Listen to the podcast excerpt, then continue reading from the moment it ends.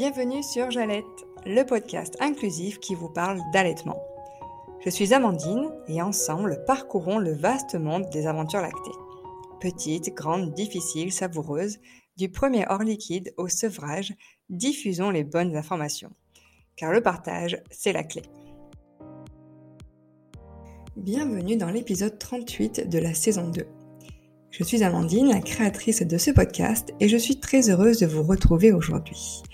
C'est un épisode inhabituel que vous allez découvrir, c'est un peu une première d'Angelette, puisque j'ai pu animer mon premier débat, ou plutôt échange, car bien que le mot bienveillant soit parfois un peu galvaudé, ici clairement la bienveillance était de mise. Donc pas de débat virulent à venir, au contraire, chacun son choix et chacun son avis.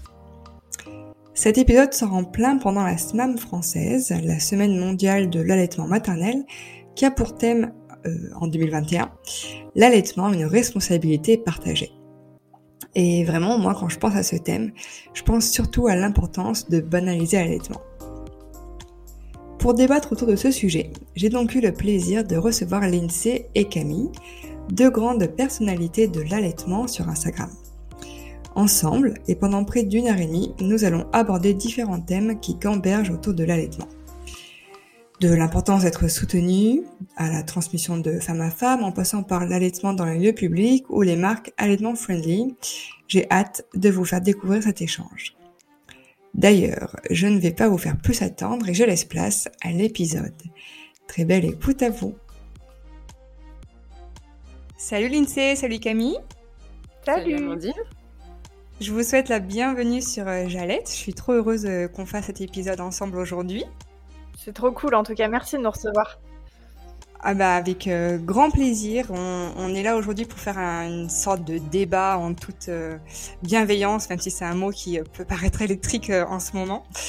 Euh, j'avais envie de vous présenter, mais en fait, je vais vous laisser faire parce que je me dis que vous serez euh, les mieux pour euh, dire qui vous êtes et ce que vous faites, autant pro perso rapidement, et puis votre compte aussi Instagram qui parle d'allaitement. Donc, Lindsay, si tu veux commencer. Ah, moi l'honneur.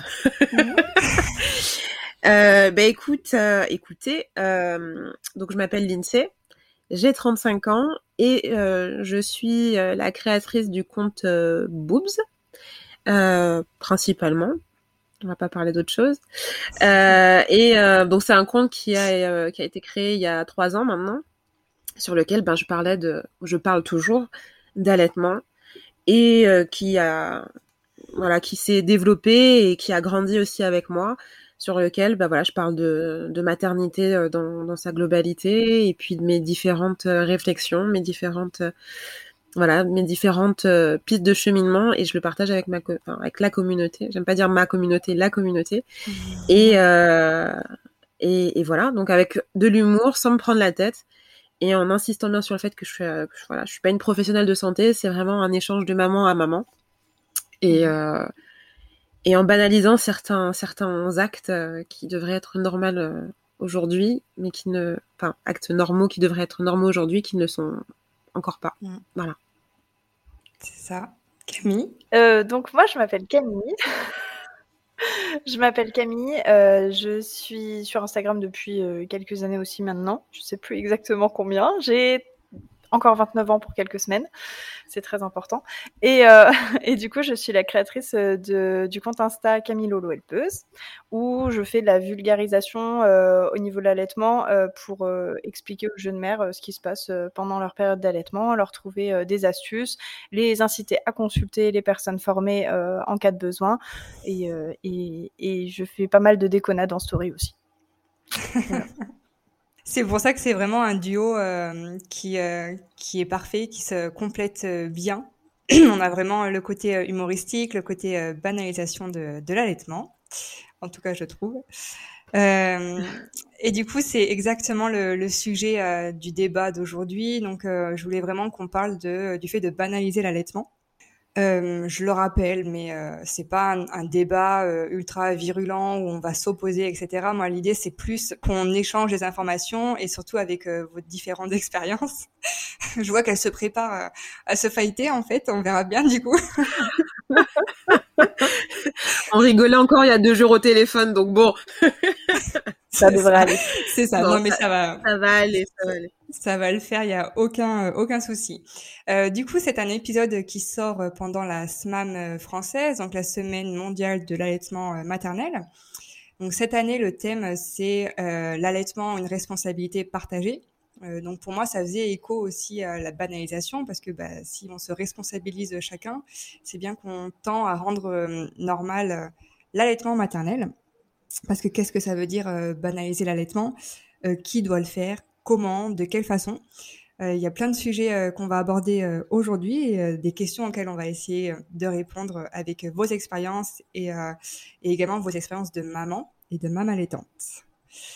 Donc on commence euh, tout de suite euh, un sujet un peu plus euh, light, on va dire pour démarrer. Donc c'est les mythes liés à l'allaitement. Il fait écho à un épisode qui est sorti donc au mois de septembre où Carole Hervé, donc une consultante en lactation IBCLC, avait répondu un peu et avait démenti les différents mythes, certains parce qu'il y en a tellement qui circulent encore aujourd'hui. Ce sont des mythes qui sont appuyés par les croyances populaires euh, donc pourquoi est-ce qu'il y en a euh, autant? Ça c'est la question que je vais vous poser après. Parce qu'il y a une citation euh, de Carole Hervé, une phrase en tout cas qui m'avait beaucoup marqué pendant l'épisode. Elle disait Aussi loin que des écrits autour de l'allaitement ont été retrouvés, les femmes ont toujours eu le sentiment de ne pas avoir assez de lait. Je trouve que c'est une phrase tellement forte parce qu'elle montre vraiment le, eh ben, le, le, point de vue que les femmes ont d'elles-mêmes et leur capacité. Donc, à votre avis, pourquoi est-ce qu'il y a tous ces clichés euh, qui sont liés à l'allaitement Et pourquoi est-ce qu'ils sont euh, aussi forts? Pourquoi est-ce qu'ils perdurent euh, autant? Pour ma part, je, pense que de toute manière, les clichés tendent à, s'intensifier ces derniers temps parce qu'on est vraiment sur, sur une formation qui, qui, est de plus en plus minime au niveau des professionnels de santé, au niveau de la lactation humaine. C'est vrai qu'avec euh, tout ce qui est industrialisation dernièrement, euh, la sortie euh, de tout ce qui est lait en poudre et tout ça, il y a beaucoup de commerciaux qui ont fait leur job dans les années 50-60 à aller dans les maternités, voire même un peu avant d'ailleurs, et, et, à faire perdurer ce genre de mythe. et de nos jours, avant de trouver des gens qualifiés, c'est parfois difficile, quoi. Euh, et évidemment, la première personne à qui on se réfère quand on est maman, allaitante ou autre, c'est vers les professionnels de santé qui nous suivent. Et quand j'en parlais avec mon médecin, il me disait lui-même, mais en fait, moi, je suis pas capable de vous conseiller parce que je, je sais pas. Je suis pas formée. Ou alors, après, il va me dire, bah oui, mais si euh, il dort pas la nuit, c'est parce que c'est parce qu'il est allaité.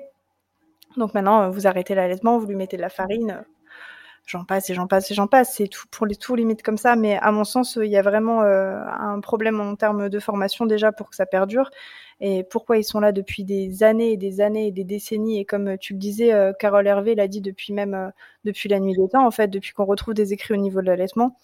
Alors ça, c'est vrai que ça pose ça pose une question en termes de confiance en elles des femmes et, et de, des capacités corporelles. Je sais pas du tout. Je sais que de toute manière, pour ce qui est du manque de lait, euh, dans, les, dans les années à venir, on risque d'avoir de plus en plus de femmes qui auront des difficultés à allaiter. Euh, à cause des perturbateurs endocriniens, il y a des études qui sont en train de sortir là-dessus, à cause euh, voilà de, de, toutes les maladies euh, endocriniennes ou même au niveau de la thyroïde, etc., qui influent énormément euh, sur tout ça. Il faut savoir que l'allaitement, c'est à, à, base d'hormones. Hein. Euh, c'est un beau cocktail hormonal. Donc, euh, donc ça risque de pas se terminer quoi. Et moi, je pense aussi, en plus de ça, du manque de formation euh, des, professionnels de santé, ça c'est clair et net. C'est ce que je dis toujours, euh, c'est mon fameux mot, mais c'est le conditionnement dans lequel, euh, dans lequel on est depuis qu'on est, depuis qu'on est petite, quoi.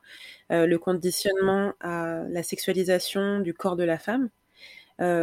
Tu vois, dans la culture pop, euh, dans les médias, euh, tu, verras plus souvent euh, une femme donner un biberon que donner le sein à son enfant.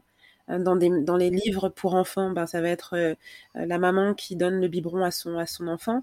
la place du, du, second parent aussi, qui, à vouloir, entre guillemets, trop l'inclure dans cette relation, euh, ben, on, va, on va dire ben, il faut donner le biberon, comme ça il sera complètement inclus dans, euh, dans cette relation parentale. Et ce cheminement qui se fait comme ça ben, depuis que tu es toute petite et que tu qu'on te dit ben, le papa, euh, il donne le biberon, le bébé, ben, il prend le biberon. Avec le biberon, tu peux savoir la quantité de lait que tu donnes. Avec le biberon, euh, c'est beaucoup plus pratique. Le biberon, ils te sortent des gammes de biberons qui sont les plus sexy que d'année en année, avec des tétines qui qui sont censées reproduire la succion au sein. Enfin, tu vois, toutes ces technologies qui, qu'ils développent autour de ça, qui font que toi, jeune maman, bah, comme disait Camille, t'es pas préparé forcément parce que les professionnels de santé vers lesquels tu te tournes pour avoir des informations ne sont pas habilités à le faire. Mais toi, ben, tu vas leur faire confiance quand même. Et à côté de ça, ben, dans les pubs, dans, euh, euh, quand tu vas te préparer à la, maternité, euh, ton médecin, dans les, magazines, tout ça, tu vas être asséné de produits, des produits pour, nourrissons, et de biberon et tout ça, voilà, pour avoir ce côté de maman moderne, maman indépendante et le détachement progressif d'avec son enfant en fait. Donc tout ça participe au fait que aujourd'hui on soit toujours pas dans cette bah, dans cette banalisation qu'on voudrait tant qu'on voudrait tant amener. On, ne l'est pas. on n'est toujours pas. Et je pense que ça prendra beaucoup plus de temps que ce que l'on veut croire aujourd'hui même s'il y a en place, tu vois, la SMAM, des choses comme ça. Euh, je pense que ça prendra beaucoup plus de temps. Euh, et il y a un truc, euh, aujourd'hui, tu vois, on est toutes les trois en train de parler d'allaitement. Alors, je ne sais pas vous, votre sentiment. Moi, à un moment, j'avais l'impression qu'on en parlait plus. Je me dis, oh, bah, c'est bien, on en voit plus. On voit des femmes qui, qui en parlent, des femmes qui allaitent dehors. Ouais, mais le truc, c'est qu'on s'intéresse à ce sujet. Forcément, on, sait ça. Tu vois? Donc on ne voit que ça. Mm, mm. Mais euh, en vérité, tu vois, quand euh, euh, les, événements récents où une femme se fait se fait gifler parce qu'elle donne son sein dans, à la poste ou, à Disney, les gens se disent oh bah c'est rare hein, quand même que ça se passe ces choses-là. Faut pas faire peur aux jeunes mamans et tout ça d'allaiter à l'extérieur. Non, c'est pas rare. C'est juste que là, ça s'est passé dans un lieu où euh, bah, y avait euh, il y avait du monde et c'était Disney pour euh, pour la pour, pour la première histoire et la seconde à la poste mais la, la maman a été relayée dans les réseaux sur les réseaux sociaux ouais. les réseaux sociaux ça a été médiatisé mais combien de femmes ne disent pas les violences parce que c'est une violence les violences qu'elles vivent au quotidien quand elles allaitent en extérieur tu vois? Et la banalisation tu peux, tu peux, tu peux, tu peux brandir euh, ton drapeau dessus. Euh, c'est compliqué, c'est compliqué euh, là quoi. Il va falloir vraiment beaucoup de boulot. Du coup, tu penses que c'est vraiment cette société patriarcale qui fait que on, est amené à pas voir l'allaitement? Oui, le patriarcat, c'est certain. C'est tout ce qui amène en fait à, rendre la maternité maintenant très marketing aussi. Hein. Euh, tout est marketing dans la maternité. Il faut que ça rapporte des sous. Ça rapporte énormément. On parle du monde du mariage qui rapporte énormément d'argent et maintenant on parle aussi du monde de la maternité. Faire un enfant, ça, ça touche l'affect et du coup ça rapporte de l'argent. Et tu vois, pour rebondir sur le patriarcat, je me rappelle d'une discussion, mais vraiment prise de tête que j'avais eue avec, euh, avec le mari de ma belle-mère, et euh, qui, qui était euh, donc c'est un homme c'est un homme d'une soixantaine d'années qui travaille dans le milieu de la de l'enfance, qui s'occupe de d'enfants placés en fait, et qui qui disait que c'était bien d'avoir inventé le biberon parce que ça permettait aux femmes de retourner au travail et d'être indépendantes. Et quand tu quand tu quand tu prends le, le truc, c'est euh, les, personnes euh, qui ne s'y connaissent pas en allaitement ou qui sont conditionnées par rapport à cette vision du biberon pratique vont pas se dire que non, en fait, la maman, elle fait ça parce qu'elle n'a pas d'autre choix que d'aller au travail. Si elle avait le choix de rester avec son enfant, de lui donner le sein, d'être, de, pratiquer le maternage proximal et en plus de ça, d'être payée et payée à juste titre, bah, elle serait pas partie au charbon en fait elle serait pas partie au charbon pour gagner moins que son homologue masculin, pour en plus de ça rentrer chez elle et faire encore plus de tâches euh, au travail. Euh, non, en fait, non, la maman, euh, elle voudrait juste pouvoir bah, être équitable à ce niveau-là. C'est pas, c'est pas, tu vois, de rester. Et puis, tu vois, toutes ces images aussi de, de la mère euh, au foyer qui est euh, euh, dévalorisée aussi par rapport à ça, participe au fait que bah, les femmes ne veulent pas avoir cette image de je donne le sein à mon enfant parce que c'est bon, moi je suis une, je suis une warrior, moi je vais au travail, moi je ramène aussi de l'argent à la maison, c'est pas que mon homme qui le fait. Et tu vois, c'est le détournement du féminisme en fait. Le féminisme, pour moi, c'est pas ça. C'est pas euh, je vais au travail, je vais au charbon et en plus je gagne moins que mon mari et en plus je rentre chez moi et je fais les tâches de ménagère. Parce qu'on va pas se mentir, hein. euh, tu peux dire tout ce que tu veux, la majorité des femmes vont faire le, à manger euh, pour les enfants, le ménage, s'occuper du bain des enfants et le mari à côté, ben il va en faire moins. On peut dire ce qu'on veut, il va en faire moins. et, et ça, en plus de l'allaitement, ça participe pas au fait que euh, bah, y ait un, un, engouement entre guillemets euh, de, de ça quoi dans nos sociétés. Complètement, ouais. Mais tu vois, justement, tu parles de, de ces violences qui ont eu lieu euh, bah, à la Poste, à Disney, euh, et dont on entend parler beaucoup euh, ces derniers temps, surtout mm. sur les réseaux sociaux. c'est vrai que ça a posé la question du droit d'allaiter, du coup, en dehors de chez soi. Et autant même si c'est horrible euh, que ces violences soient euh, passées, euh, malgré tout, ça a fait parler de l'allaitement maternel et ça a fait revendiquer les femmes. elles ont osé revendiquer et dire que oui, j'ai le droit d'allaiter en fait en dehors que, que ma maison. Mm. et là où je veux en venir, en fait, c'est que il y a différents termes qui sont apparus sur les réseaux sociaux notamment, qui disent et même dans les journaux, hein, attention, qui disaient en fait oui oui on a le droit d'allaiter en public, c'est normal, alors qu'en fait est-ce que c'est vraiment allaiter en public? Ou est-ce que c'est allaiter dans un lieu public euh, C'est quoi votre avis là, sur cette question? Est-ce que euh, l'allaitement maternel, c'est de l'exhibition? Camille? Évidemment. non, évidemment. On n'en doute pas. Non, mais oui, elle était en public. J'ai toujours l'image euh, de euh, la mannequin qui allaitait euh, sur le podium. je ne sais pas si vous vous souvenez de cette image. Il y a quelques années, elle était passée sur les réseaux sociaux. C'est une mannequin qui marque. Là, là, on est d'accord, on allait en public. Là, c'est vraiment pour revendiquer quelque chose. Il y a une image autour de ça et tout ça. Sinon, on allait dans les lieux publics. on mange son sandwich dans les lieux publics. On, on s'assoit dans les lieux publics. On, on s'assoit pas en public tu vois, on mange pas son sandwich en public, on n'est pas là, ouais, regardez-moi. Non, c'est pas, voilà, on n'est pas là pour se montrer en fait. On allait juste et on, on nourrit juste nos enfants, c'est tout. C'est, en fait, c'est juste ça le sujet. C'est on, on nourrit juste nos enfants, rien de plus. C'est ça. Et il y a vraiment un problème avec. Je trouve que les termes quand même sont importants. Exactement, la, terminologie juste le en en public et euh, dans les lieux publics, ça change euh, diamétralement les choses. Hmm. Et c'est ce que je dis, tu vois, c'est euh, c'est ancré. C'est ancré que ah aller même tu vois la personne qui ne le sait pas forcément mais en public ça veut dire bah ouais c'est ça c'est tu te montres euh, tu fais le show euh, tu veux te faire remarquer en fait.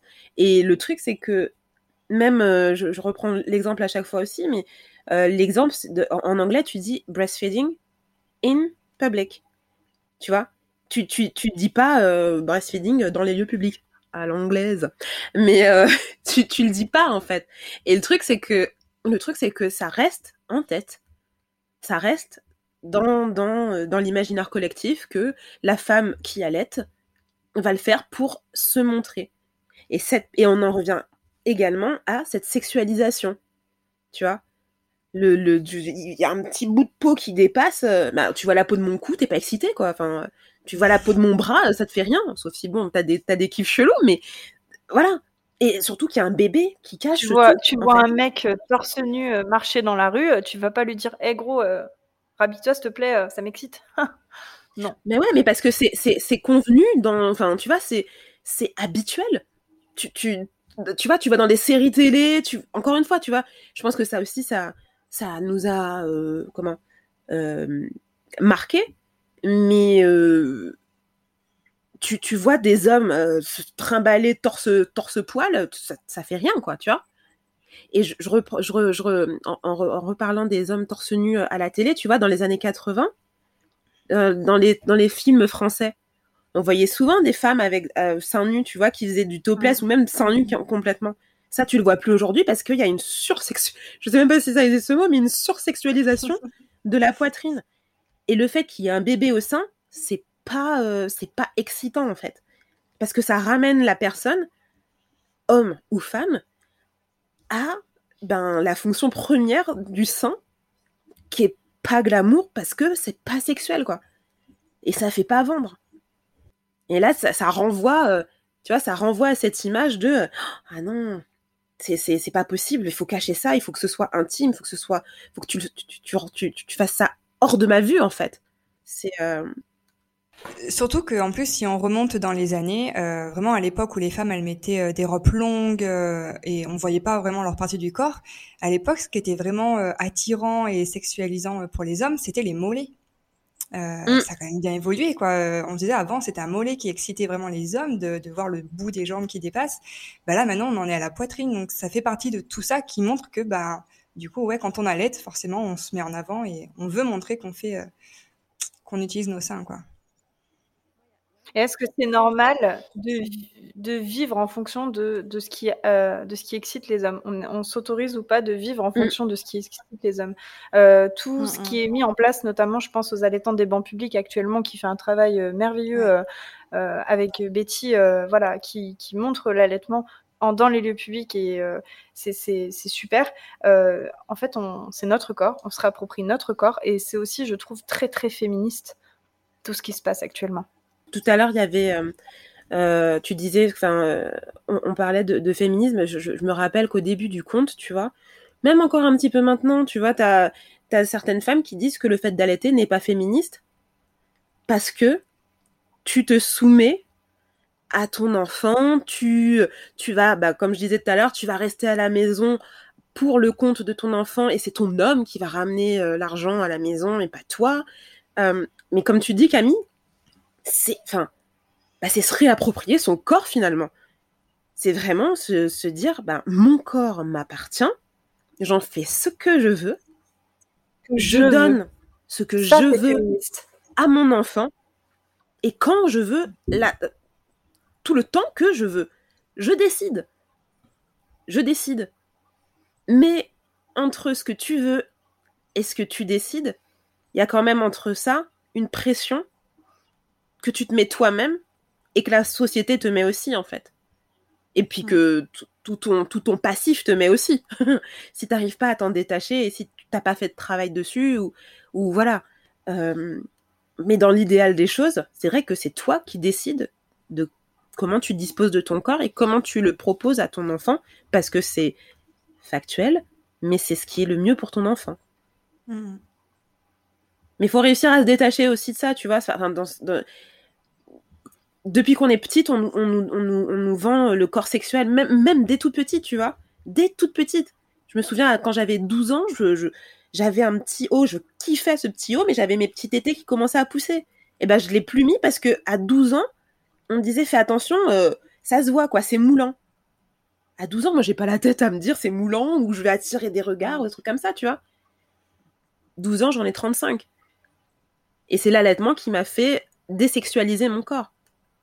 Mais combien de femmes bah, sont pas encore passées par cette phase-là, n'ont pas eu encore ce déclic de se dire mon corps n'est pas un objet sexuel. Mes seins ne sont pas un objet sexuel. Tu veux rebondir, Camille, ou pas? Euh, je pense que l'INSEE a totalement raison sur euh, le fait de la sexualisation du corps et notamment de la poitrine dès le plus jeune âge. Quand tu vois, euh, j'ai ma fille qui a 4 ans, qui veut absolument, comme toutes les petites copines, les, bikinis les maillots de bain deux pièces avec le bandeau, le machin pour cacher une poitrine qu'elle a même pas et, elle a ce besoin-là de cacher. Voilà, on en est là, elle a 4 ans, elle était allaitée jusqu'à il y a un mois. Hein. Donc euh, il y, a vraiment les, les, trucs. Euh, Exactement. La mode fait que, euh, voilà, sur les affiches, on voit euh, des femmes hyper sexualisées partout, mais par contre, à l'été, euh, sur un banc, ça, ça pose vraiment problème. on voit des femmes qui posent seins nus ou qui, font du, du, sein nu sur la plage, ça posera jamais de problème. Parce que c'est à disposition des yeux de messieurs, je pense, ou je sais pas. par contre, une tête de bébé qui cache le sein dans un lieu public, là, ça pose problème. Et, et même, il y a des femmes qui se sentent pas du tout, du tout, du tout. Moi, je parle beaucoup avec beaucoup de mamans sur les réseaux sociaux qui se sentent même plus d'allaiter dans les yeux, dans les lieux publics, mm. qui rêveraient de pouvoir avoir une case, une petite boule rien qu'à elle pour pouvoir s'y mettre parce que c'est juste plus possible quoi. Elle, elle ressent tous ces regards et on va se dire la vérité, quand on allait dans les lieux publics et notamment quand on commence à allaiter des un peu plus grands à partir de 8-9 mois euh, jusqu'à enfant, euh, mm. c'est terrible tous les regards qui se posent et c'est très difficile à assumer. Il faut avoir les épaules. Ouais, c'est ça. Moi, j'ai eu le j'ai eu le cas euh, récemment, j'en ai fait part dans une publication. je suis un compte qui prône l'allaitement partout quand on veut. Mais je me suis retrouvée euh, confrontée à mes propres euh, limites. Et euh, je me suis sentie mal de penser ça parce que je me suis dit, je le dis aux autres, faites, faites, faites, faites. Mais je me suis retrouvée, j'étais dans un train, il y avait bah, bah, blindé de mecs. Hein, ouais, il y avait blindé de mecs, il y avait mon mec juste en face de moi, mon fils qui a 4 ans, qui veut téter, et je me sentais pas d'avoir les deux seins à l'air, genre. je me sentais pas d'avoir les deux seins à l'air parce que c'est comme ça qu'il tête. C'est pas, je, je lui reproche pas ça parce que c'est comme ça qu'il tête, mais euh, on est dans une société où euh, tu vas euh, tu vas juste avoir un sein et en plus un sein avec un petit de 4 ans dans un lieu public. Bah, là, je, je, je me sentais pas d'assumer, tu vois. Je me sentais pas d'assumer alors alors même que je prône la normalité dans un allaitement non écourté. C'est. Euh, mais il y, a, y, y a, quand même ce bah, regard de l'autre. Même si, même si tu vas te dire non, tu t'en fous, tu fais comme tu veux, machin, machin, mais ça te renvoie quand même à des insécurités que tu as, euh, que tu as malgré tout. J'allais rebondir là-dessus. En fait, euh, la femme en postpartum, euh, que ce soit postpartum un peu plus long ou postpartum immédiat, elle est euh, fragile. elle est dans une vulnérabilité qui est immense et, et elle a besoin de se sentir en sécurité euh, c'est le besoin euh, primaire, hein. le besoin de sécurité, c'est la base de la base de la base pour pouvoir allaiter. Et en fait, actuellement, on n'est pas en sécurité, que ce soit euh, rien qu'au niveau des regards, mais même maintenant, on l'a vu avec ce qui s'est passé récemment, les femmes ne sont pas en sécurité. On est en 2021, les femmes ne sont pas du tout mm. en sécurité. Et donc, comment banaliser l'allaitement quand on ne se sent pas en pleine vulnérabilité, en sécurité pour le faire? C'est un, un sacré combat, quoi. Ouais. Et je pense qu'il faut vraiment. Euh, oui, il faut, vrai, il faut vraiment. Euh, parce que tu vois, quand je repense à, mon expérience dans le train, euh, ça date d'il y a, il y a un mois, tu vois, c'est très récent. et, et, j'ai un, un, un, un mec qui est allaitement à fond, à fond, mais tellement à fond qu'il n'a pas compris que je n'ai pas osé allaiter en me disant mais mais complète, enfin c'est complètement en, dissonance avec ce que tu es en train de, ce que tu dis sur les réseaux sociaux. Mais il a pas compris que j'avais, ouais, c'était, ça me faisait mal au cœur. Ça me faisait mal au cœur pour mon fils parce que il était pas bien, enfin tu vois. Et mais en même temps, je me suis dit non, j'arriverai, je, je n'y arrive pas. C'est comme si tu me mettais nu en fait devant euh, devant tout ce train en fait. Et c'était vraiment et je, je pensais même pas, tu vois, où où je peux me faire agresser ou un truc comme ça, parce que en face de moi, j'avais mon copain. Mais c'était intérieur et toutes ces pensées qui revenaient, euh, qui revenaient, quoi. Je me dis, non, je me sens pas, je me sens pas. Et, euh, en fait, c'est ce que, excuse-moi, c'est ce que tu disais tout à l'heure quand, euh, quand tu disais qu'en fait, ce sont des messages qui sont tellement inconscientisés que ça nous paraît du coup normal de pas le faire, quoi. C'est un problème médiatique. Ouais, non, non, mais, clairement, c'est, c'est, c'est, conditionné. C'est conditionné parce que ce que je dis, tu vois, c'est pareil, c'est euh, une maman qui va euh, euh, être renseignée sur l'allaitement, qui va dire je vais, je allaiter jusqu'à bah, sevrage naturel, mais qui, arrivée à, je ne sais pas, peut-être euh, au premier pic de croissance ou, un peu plus tard et qui va dire finalement bah, je, lui donne une tétine parce que je, suis fatiguée. Ou euh, finalement bah, je lui donne euh, du lait en poudre parce que bon comme ça papa il, veut il pourra participer. Même si elle est renseignée. Bah, son conditionnement et son manque d'accompagnement pour le coup peut-être hein, font que bah, elle va céder tu vois et sa, vulnérabilité à ce moment-là et, euh, et, en effet euh, le monde, le, manque de professionnels formés autour et cette euh, ce mythe autour du père qui est censé s'intégrer dans la relation mère enfant, dans la relation en fait père enfant, mère enfant, etc. Dans ce trio-là uniquement par l'alimentation. Enfin il y a il y a tout en fait une dynamique qui est rouillée euh, de, de, de, par ce fait. En fait, euh, le marketing nous fait croire actuellement, enfin, l'état des choses, c'est euh, le père va s'intégrer dans la relation en donnant le biberon. Pas, pas que, pas que dans la nourriture et même pas forcément dans la nourriture. Et, et, même pas forcément du tout en fait, parce qu'on va te vendre parfois le père, ah bah c'est bien, il va pouvoir donner le, il va le, le, parent, le parent, oui, mais même moi. Oui. Euh, euh, le, le, le, coparent va pouvoir donner, euh, va pouvoir se, lever. Bah, alors, coparent, je dirais quand même le père, dans le sens où on a quand même la femme, cette hormone qui va nous permettre, tu vois, de, nous. quoi que... Non, si, parce que oui, parce que comme on allait, on va, on va, on va, on va sécréter une hormone qui nous permet de nous réveiller. Donc, oui, bon, le, le coparent va pas forcément se lever, en fait il faudra pas non plus forcément lui jeter la pierre parce qu'il n'a pas ce, réflexe. Mais il faut pas vendre quand même le biberon comme the solution, parce que sur le pourcentage de pères qui se lèvent ou de, coparents qui se lèvent vraiment pour aller s'occuper du biberon et tout, il va le faire quoi les deux premiers jours et puis après ce sera maman qui fera quoi. Tu euh, on va pas se mentir, on va pas se mentir. Donc il va pouvoir participer autrement, mais le biberon, pour moi, fait partie du mythe aussi du papa qui se réveille euh, ou de, du coparent qui se réveille pour pouvoir préparer le biberon et c'est la vie et la maman elle est posée au lit. Oh, je continue mon, mon dodo. Non c'est du mytho. C'est du mytho. Donc on le, on le survend comme ça. Parce, parce qu'aussi il y a, y a ce côté aussi je sais, je, je sais plus si euh, on, on, on, doit en parler mais le, le truc c'est que on ne dit pas nos difficultés vraiment. On garde les choses pour nous donc du coup, on n'est pas forcément préparé à ce qui va vraiment se passer en postpartum. Donc quand tu vois tes copines qui vont jamais te dire putain j'ai galéré comme jamais euh, le, le sein je je j'étais fatiguée j'étais machin nan, et qui qui va simplement te dire oh mais c'est super mon chéri s'est levé il m'a porté le bébé dans le lit c'était trop bien. Non mais la vérité il te l'a fait deux fois et puis sinon le reste du temps bah t'as galéré.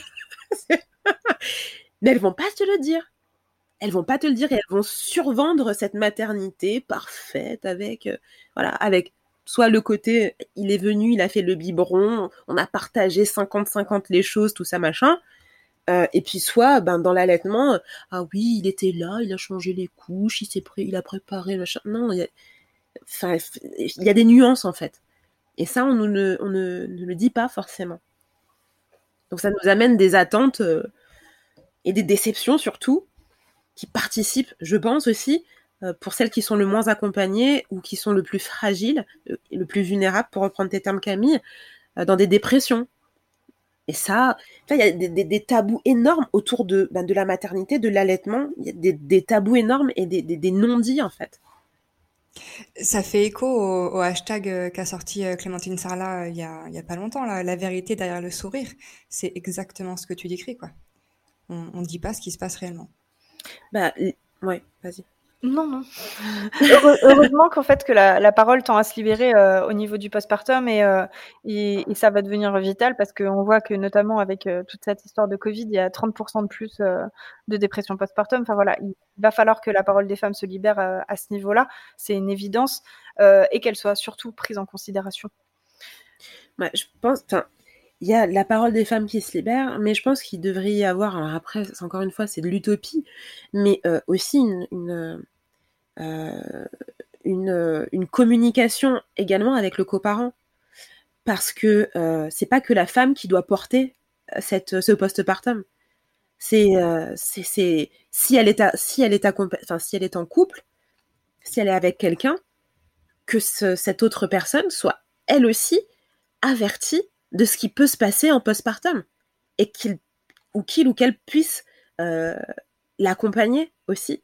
Parce que c'est c'est c'est tu, tu peux euh, accompagner euh, ton, partenaire mais des fois tu peux avoir aussi tes limites et pas forcément comprendre ce que vit l'autre. C'est j'avais fait une publication comme ça bah c'était pour le soutien le soutien. Il y a deux soutiens t'as le soutien inconditionnel moi mon mec je, considère que c'est un soutien inconditionnel, sinon je n'allaiterais pas encore après 4 ans alors que je voulais pas allaiter de base. Euh, et puis tu as le soutien euh, du, coparent qui va te dire, parce qu'une fois tu as failli, une fois tu as dit j'en pouvais plus, euh, je suis fatiguée et tout, et qui va dire, bon allez vas-y donne le biberon. C'est bon, t'as allaité 6 mois, t'as déjà donné, c'est bon. Ou c'est pas parce que tu vas donner un biberon que, bah si, ça va, ça va flinguer ton allaitement. Ça peut flinguer ton allaitement. Et puis à côté, bah, c'est pas forcément la phrase que tu veux entendre en fait. C'est pas forcément euh, donne le biberon et ou euh, tout est à cause de l'allaitement ou euh, bah t'as vu, tu aurais pu. Et ce que je disais, c'est que c'est pas forcément une mauvaise intention de la part du coparent de te dire ça. C'est parce que lui non plus, bah, il a pas été formé et il a son propre conditionnement qui fait qu'il va te dire ça et que ce sera sa première, son première, bah, son premier argument entre guillemets pour pour que toi tu souffres plus pour que toi tu te sentes mieux. Euh, donc euh, cet accompagnement là, et puis aussi ben, banaliser aussi euh, l'aide, l'aide d'un professionnel de santé, parce que ça aussi, on n'en parle pas.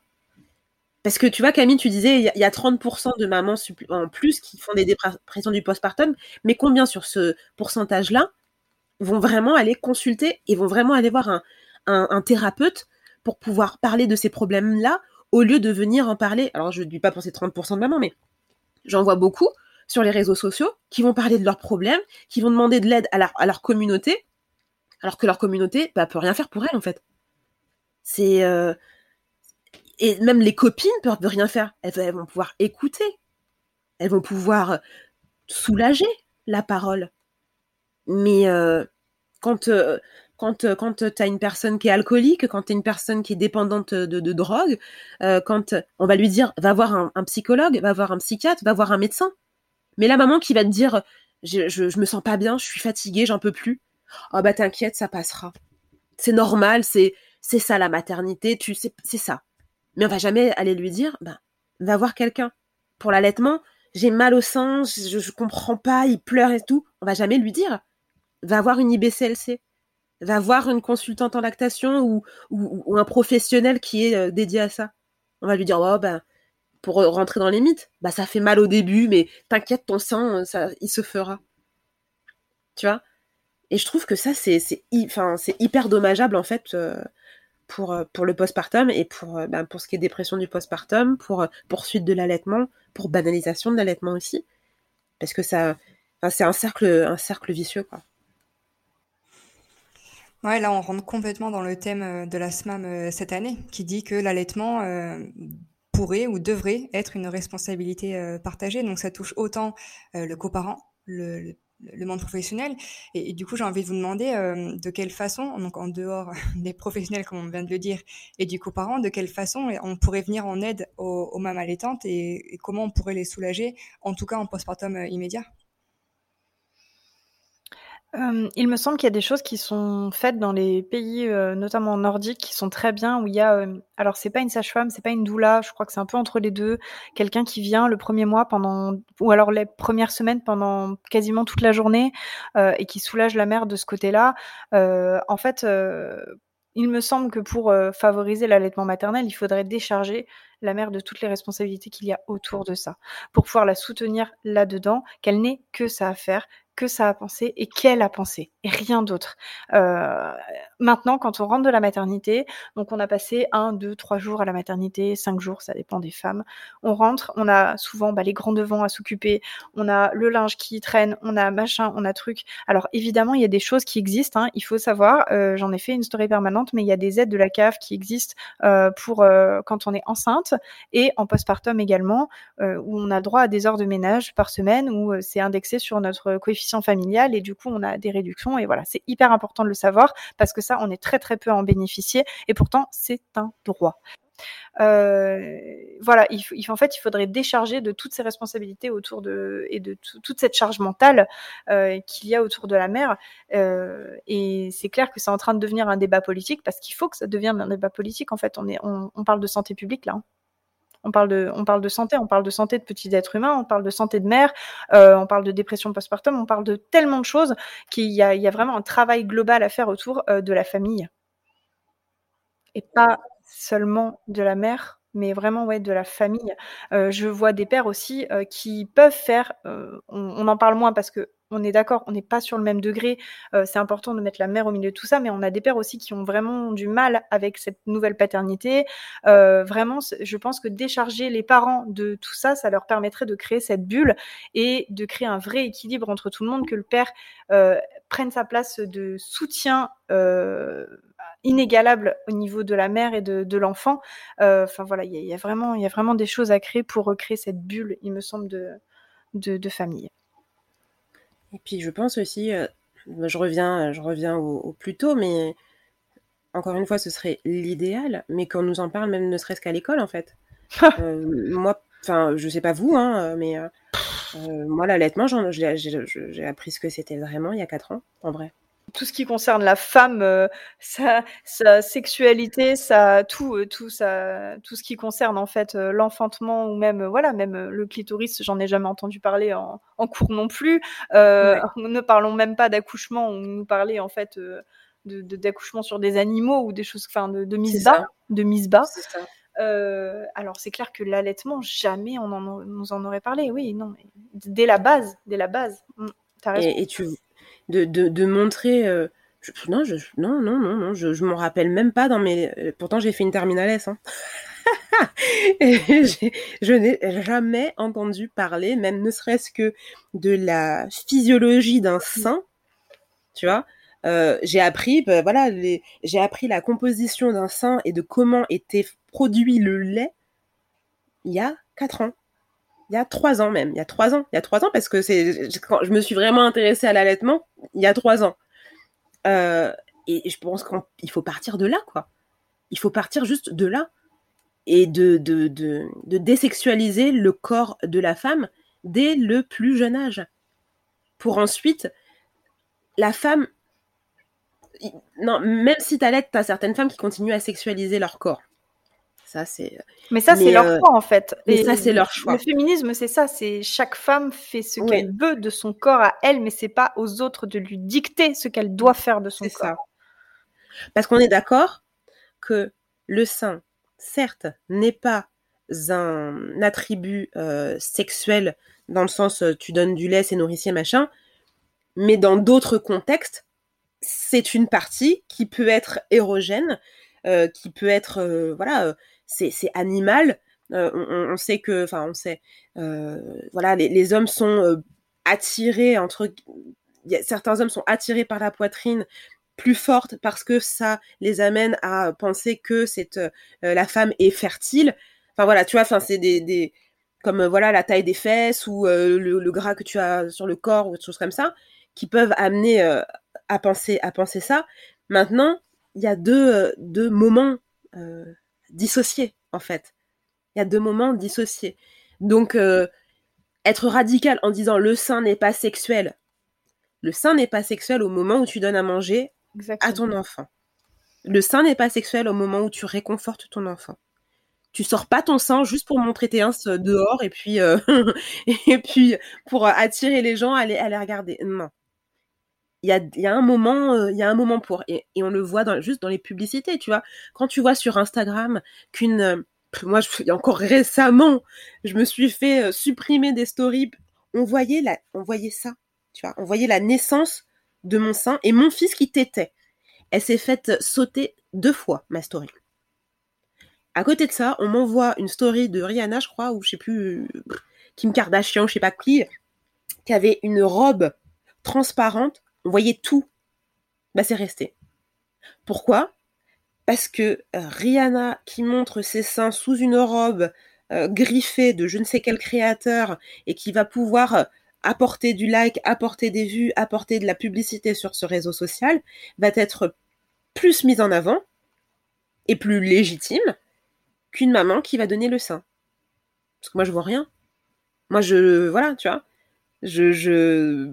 Moi, c'est pas mes trois likes qui vont ramener des trucs, tu vois. Rihanna, c'est pas pareil. c'est pas le même message euh, qui est véhiculé euh, également. Toi, tu, ah montres vraiment le sein dans sa fonction première, que là, euh, Rihanna va montrer le, le côté sexualisant du sein et qui est le plus médiatisé aujourd'hui.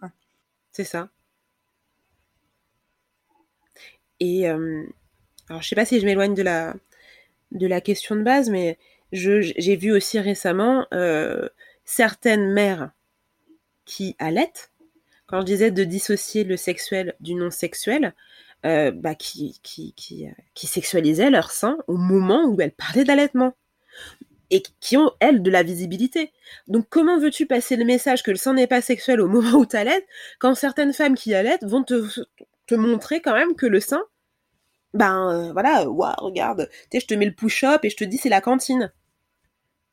Ou je me caresse les seins pour te, montrer, pour te montrer un top bah forcément, tu vois, l'image qui est renvoyée, c'est que mes seins, enfin, la maman qui allait, elle va voir le, elle va voir le top ou elle va comprendre la cantine, qu'est-ce que c'est, tu vois. Mais un homme qui va passer par là, une femme qui n'allait pas, ou, quelqu'un qui n'est pas du tout alerte par rapport à ça, va simplement voir une femme qui va montrer ses seins et qui va les sexualiser. Donc le message, euh, le message perçu, c'est quoi? C'est que le sein de la femme, quel qu'il soit, c'est pour exciter.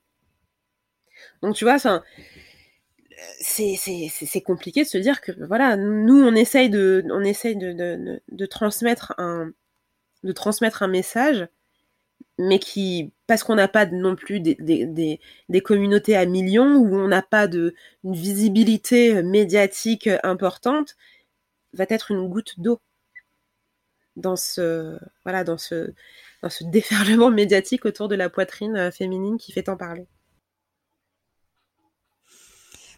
justement, tu parles de, transmission. Moi, ça me fait penser, euh, c'est quelque chose que j'ai appris euh, bah, en étant sur Instagram, hein. mais avant, il y avait vraiment une transmission entre les femmes. Mmh. on partageait son savoir lié à l'allaitement, alors qu'aujourd'hui, bah, ça s'est perdu. Carrément, même, on peut le dire. Ça tend un peu euh, à revenir euh, sur les réseaux sociaux. Tu, veux intervenir, Camille? Vas-y. Ça, s'est perdu. Alors, moi, je, l'ai remarqué que ça s'était perdu quand je suis revenue en métropole. Euh, j'ai vécu une grosse partie de ma vie à Mayotte. j'ai été pas mal au Kenya, en Tanzanie, etc. C'est des choses qui ne se sont pas perdues.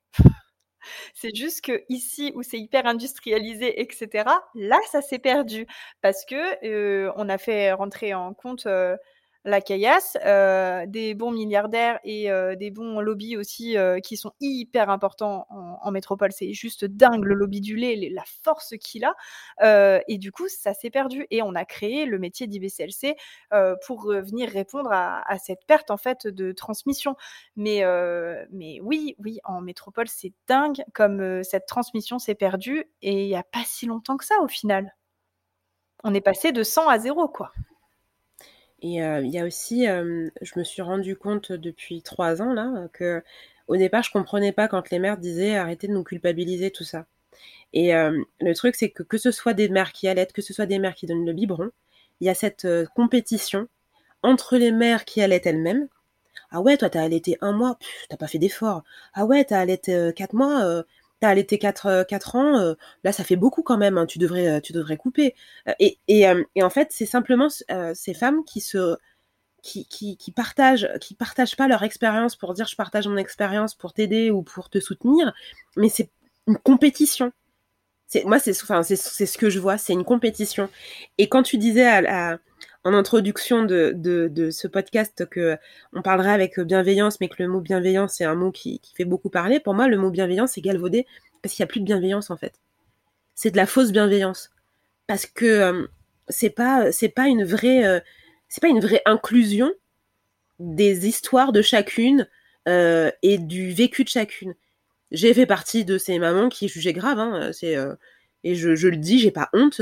j'ai fait partie de ces femmes qui qui jugeait grave, mais j'en suis revenue parce que j'ai vu les difficultés par lesquelles euh, bah, je suis moi-même passée, et puis je me suis mise du coup à la place de la personne en face, et je me suis dit, elle vit peut-être ça parce que euh, elle a pas de soutien autour, ou euh, elle a ses propres traumas, elle est peut-être fatiguée, elle est peut-être, tu vois, je juge plus. Mais t'as des femmes qui vont te dire, je te juge pas, mais qui derrière, elles vont quand même te dire, mais j'aurais quand même fait, mais, non, ne me dis pas mais, dis-moi juste, je te comprends, je respecte, et c'est tout ce qu'on demande. Mais tu trouveras rarement, et rarement, en tout cas sur les réseaux sociaux, parce que les gens se sentent plus forts derrière des écrans, tu trouveras rarement des gens qui vont te dire je comprends, je respecte. C'est je comprends, mais tu vois? Et c'est ça, y moi pour moi, y la sororité tu comptes sur les doigts d'une main les, femmes qui vont vraiment être dans un accompagnement sincère et bienveillant et sans jugement. C'est, c'est, je, je, je, pense que ouais, il y en a peu. Et c'est ça qui manque cruellement. Parce que même dans certaines, tu vois, je ne cite pas de nom d'association ou quoi, hein, mais même dans certaines associations euh, euh, d'allaitement, euh, non, non, dans certaines euh, associations d'allaitement, t'as as, as, euh, as certaines personnes qui ne sont pas dans la bienveillance, mais qui vont dire j'accompagne les mamans. Toi, t'es une jeune maman et tu vas dans ce genre d'association parce que tu parce que tu penses que tu vas pouvoir euh, retrouver une, une oreille et que tu vas pouvoir te livrer, juste te livrer, parce que tu peux pas parler de ça. Même, même, même à ton mari, même à, même à ta compagne. Vraiment, personne peut comprendre ce que tu vis quand tu allaites. Si tu l'as pas vécu. Mais vraiment.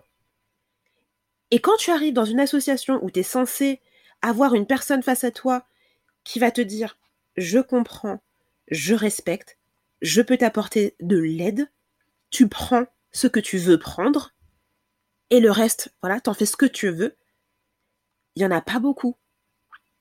Il n'y en a pas beaucoup qui vont pas te culpabiliser de, tu vois, euh, euh, de, bah, juste par exemple des fois de dire j'en ai marre, juste de dire j'en ai marre. Je comprends, je respecte. Est-ce que derrière tu as quelqu'un pour pouvoir t'aider, pour pouvoir te décharger? Prends cinq minutes pour toi, souffle, mais sans te dire oh là là ça va impacter sur le bien-être de l'enfant ça. Il y en a, hein. il y en a. Ah, j'ai donné une tétine, euh, je, je, j'en pouvais plus. Je comprends, je respecte. Mais euh, je comprends, je respecte, mais voilà, ça, peut être, tu vois, la, maman qui se trouve au bout du rouleau, qui a pas de soutien, qui est épuisée. Oui, la tétine peut, euh, peut être responsable de confusion. Mais on ne sait pas ce qui se passe dans la vie de cette femme pour, un moment T, donner cette tétine l'accable pas plus. Explique-lui, mais lui jette pas la pierre. C'est ça pour moi la vraie bienveillance. Moi, en tant que tel, je vais pas conseiller à la maman de donner une tétine. Je vais pas conseiller à la maman de donner un biberon. Je vais essayer de, voilà, de l'accompagner de voix. Mais, euh, mais il y a nos limites aussi. Mais ça sert à rien d'aller lui taper dessus encore plus, alors qu'elle est déjà au 36e dessous, et de lui dire, meuf, tu fais de la merde en gros, hein, je, je, vais, je, je, raccourcis le truc, mais c'est comme ça que ressent, qu'est ressenti la chose à ce moment-là. Et t'as des associations comme ça qui sont censées et qui sont et qui sont reconnues, qui sont censées aider les mamans, qui font pas leur taf correctement, selon moi. Je sais pas ce que t'en penses, Camille, mais alors, euh, j'en ai vu quelques-unes. Moi, j'ai été dans une association que, que je porte très très haut dans mon cœur et très très fort dans mon cœur parce que je, je voilà, j'adore l'or blanc, euh, j'adore tout ce que fait Nolwenn, euh, qui est euh, la présidente de cette association, et je trouve qu'elle fait un travail juste merveilleux. Et c'est vrai que nous, on avait comme consigne en tant que marraine référente, donc qui gérions les marraines d'allaitement d'un département, de leur dire voilà, le, votre rôle à vous, c'est d'apporter les informations et de soutenir dans les choix. Qu'importe le choix de la mère, on la soutient dans son choix. C'est son choix à elle, c'est son corps, son bébé, sa vie. C'est la vie de personne d'autre. notre expérience n'est pas le reflet de la vie des autres. Voilà, la vie des autres, c'est la vie des autres. Basta, c'est tout. On passe pas. Et mais j'ai quand même trouvé parce que c'est un monde de femmes. Et euh, j'ai quand même trouvé que les regards les plus durs parfois qu'on peut recevoir, ce sont les regards de femmes. Pareil quand on allait euh, dans la rue, euh, quand on allait dans un centre commercial. moi, j'ai aucun problème à allaiter mon fils, à, à sortir mon sein, j'en ai strictement rien à faire. Et je regarde autour. Et parfois, les regards les plus accusateurs sont les regards de femmes ce sont des regards, selon moi, des regards qui ne sont pas accusateurs à ton égard ou à l'égard de la femme. Ça, ça renvoie à, ça renvoie. Ouais, mais ça, je pense que ça renvoie au fait que, ben, par exemple, tu vois, elle, elle a peut-être pas pu allaiter comme elle voulait. Elle aurait kiffé allaiter euh, à, l'extérieur et sortir son sein fièrement. Sortir son sein en s'entend, euh, pas pour le montrer, mais pour donner le sein. Euh, et qu'elle ne peut pas le faire. Et toi, tu lui renvoies, en tout cas la femme qui allait à l'extérieur, lui renvoie l'expérience qu'elle n'a pas pu vivre qui a été peut-être avortée ou que peut-être elle, elle n'a pas, elle a pas vécu ou quoi, et que elle inconsciemment, tu vois, c'est inconsciemment. Tu sais, l'exemple que je donne souvent, c'est quand par exemple, toi, t'es célibataire, t'as ta copine en face qui est en couple, et tu aimerais être en couple. Tu la vois, elle est dans son amour mielleux, machin, elle t'en parle tout le temps et tout. Au moment où elle arrive, elle dit Oh, ça va pas avec mon chéri. Tu sais, inconsciemment, tu dis C'est bien fait. Et en fait, elle se sépare. Tu te sens bien parce qu'elle s'est séparée. Et quand elle se remet avec quelqu'un d'autre, toi, tu te retrouves à nouveau seule et tu aurais aimé être à sa place, en fait. Tu vois ce que je, tu vois le, J'ai parlé avec des femmes qui sont réellement dégoûtées hein, de, de la vision d'un enfant au sein. Euh, j'ai des, des, femmes que je connais dans, dans ma famille qui, à qui ça, qui ça dérange profondément. C'est-à-dire que vraiment ça les, il y a, vraiment un rapport au corps. Euh, certaines femmes ont un rapport au corps qui est complètement instrumentalisé, etc. Enfin, qui est vraiment euh, éloigné de beaucoup de choses et ça les dégoûte. Et vraiment, ça remonte à leur histoire. Ouais, tu vois, ça remonte. C'est regard de leur histoire et de leur construction d'elles-mêmes et bah oui. de, de, ce qu'elles ont aussi, ce qu'on leur a euh, inculqué, ce qu'on leur a Bien transmis.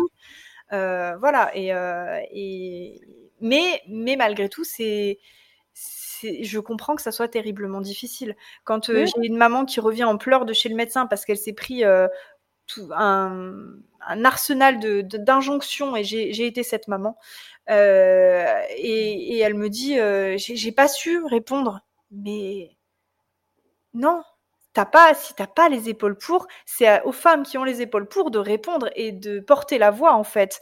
Euh, on, est là pour justement porter la voix et puis protéger et sécuriser euh, l'environnement pour les femmes qui, sont euh, vulnérables derrière quoi. Enfin, je sais pas. En tout cas, moi, je le vois comme ça. Hein. J'ai bien vu pour Azélie, ma deuxième, j'ai galéré de ouf. J'étais pas du tout informée. J'ai commencé à m'informer à partir de ce moment-là. Euh, et au un mois de ma fille, euh, je me suis pris des réflexions juste abominables, euh, comme quoi c'était très égoïste de ma part, que ça lui servait strictement à rien d'être allaitée, et que est-ce que je la mettais pas potentiellement aussi en danger de l'allaiter, alors que elle au niveau de, de tout ce qui était croissance, tout était ouvert, tout allait bien. Mais euh, voilà, on peut se prendre des choses euh, extrêmement dures aussi, euh, et, pas que de la part d'hommes. Et, tu vois, ça, renvoie au fait que l'expérience, tu as, souvent, par exemple, des médecins qui vont parler de leur propre expérience mmh. pour justifier leur dire. Alors que clairement, on se fiche de votre expert, enfin, on se fiche de l'expérience du médecin. Nous, ce qu'on veut, c'est un, avis, impartial. Mm. et un avis expert et factuel en fait. Pas euh, oui ben vous savez euh, moi euh, non on veut pas savoir en fait et c'est souvent ce qui se ce qui se passe. C'est j'avais échangé comme ça avec un, un, médecin sur sur Instagram qui disait qu'il fallait que j'arrête de culpabiliser les mamans parce que pour la reprise du travail notamment parce que elle médecin elle avait galéré quand elle devait reprendre le travail pour donner le, euh, pour euh, continuer à donner le sein, donc elle a donné le biberon et que ça se passe très bien et que ça se passe très bien pour son enfant. Ben, ça se passe très bien pour son enfant, c'est super.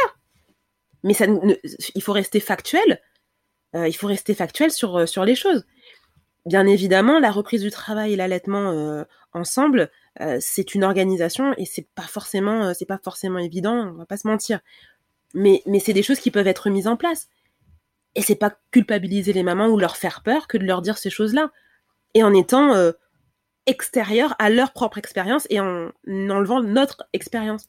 Et tu as souvent des médecins qui, bah, vont te, culpabiliser justement parce qu'ils vont se baser sur leur expérience. Et toi, jeune maman, qui est pas forcément informée, tu vas te baser sur l'expérience du médecin en te disant, ben, c'est peut-être lui qui a raison.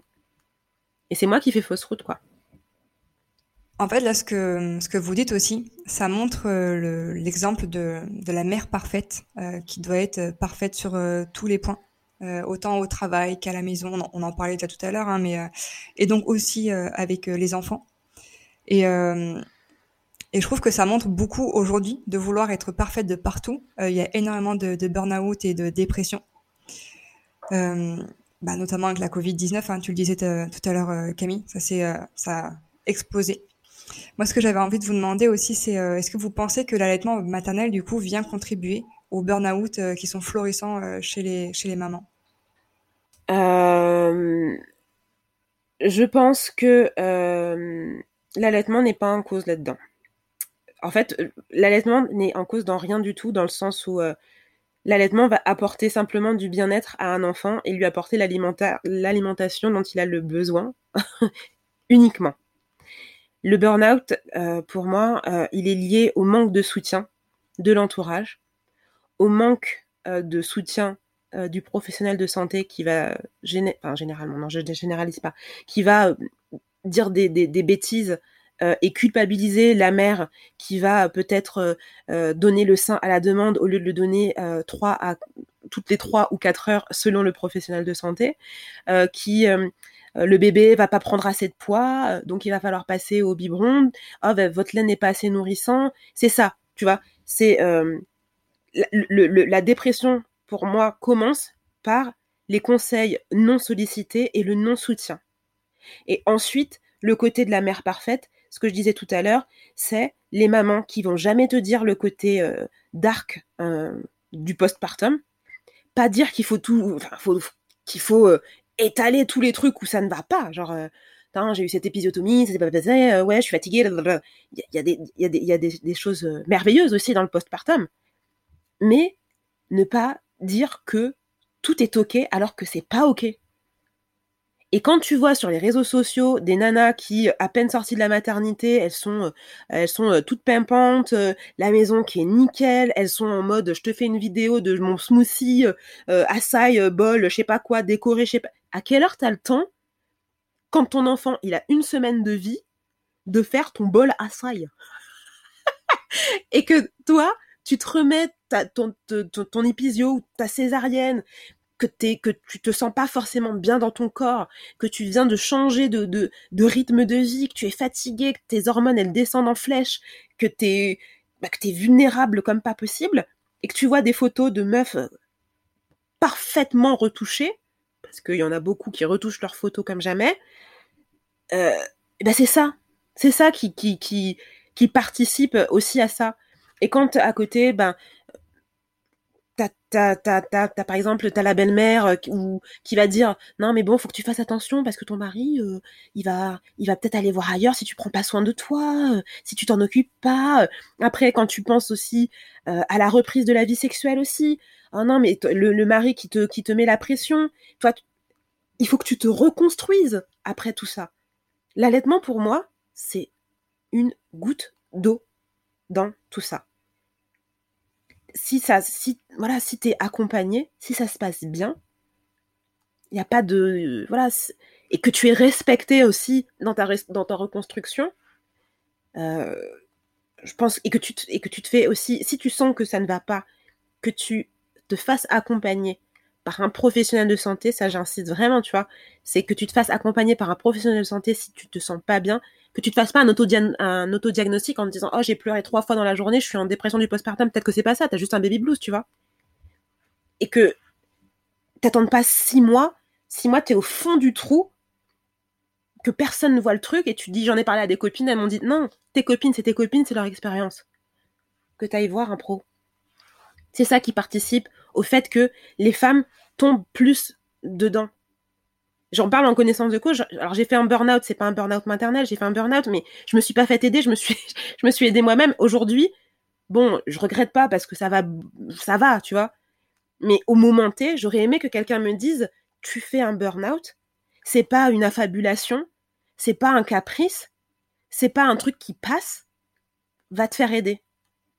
Même mon mec qui était vraiment alerte par rapport à ça n'a pas vu ça.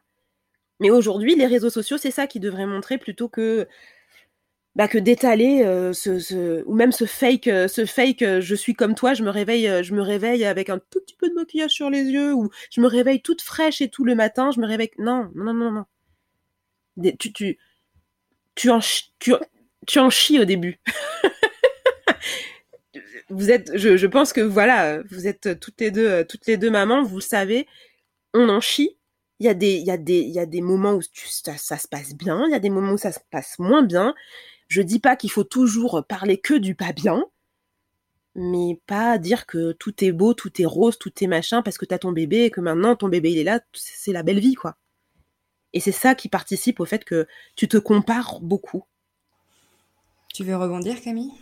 Euh, oui, euh, c'est sûr que de toute manière, la parentalité, que ce soit en termes de maternité, en postpartum immédiat ou tout le reste de, ta parentalité, puisque maintenant j'ai une grande qui a 8 ans et demi, euh, c'est un collier de difficultés qui évolue au fur et à mesure que ton enfant grandit. Donc, j'ai toujours vu le postpartum et notamment immédiat comme une habitude des, des difficultés et une, un apprentissage de capacité d'adaptation. Voilà, tu essayes de t'adapter en fonction de, de, tout ça. Est-ce que l'allaitement favorise la dépression postpartum? Honnêtement, déjà en termes hormonaux, moi je pense pas forcément. Euh, l'allaitement, c'est comme je disais tout à l'heure, une explosion d'hormones entre ocytocine, prolactine. Euh, c'est des hormones euh, qui justement favorisent euh, la maternité, le, le, le, bonheur, l'amour, etc. Donc c'est des shoots d'ocytocine qui permettent de se sentir bien pour la plupart des cas. Euh, il y a aussi euh, d'autres cas euh, d'aversion et des, qui existent. on va pas rentrer là-dedans parce que ça va être très très long à expliquer. Mais de là à dire que dépression postpartum, allaitement, ça va ensemble, non. En effet, comme je disais tout à l'heure, je pense que c'est tout ce qui va autour. Euh, qui va favoriser ou non euh, l'apparition d'une dépression postpartum. C'est un, trop, quoi. Trop, trop, trop. Et là, le plus important, c'est d'identifier euh, qu'est-ce qui peut être mettre mis en œuvre pour que ça aille mieux. Si c'est arrêter l'allaitement, c'est OK c'est ok. Si c'est pour cette mère-là arrêter l'allaitement, c'est ok.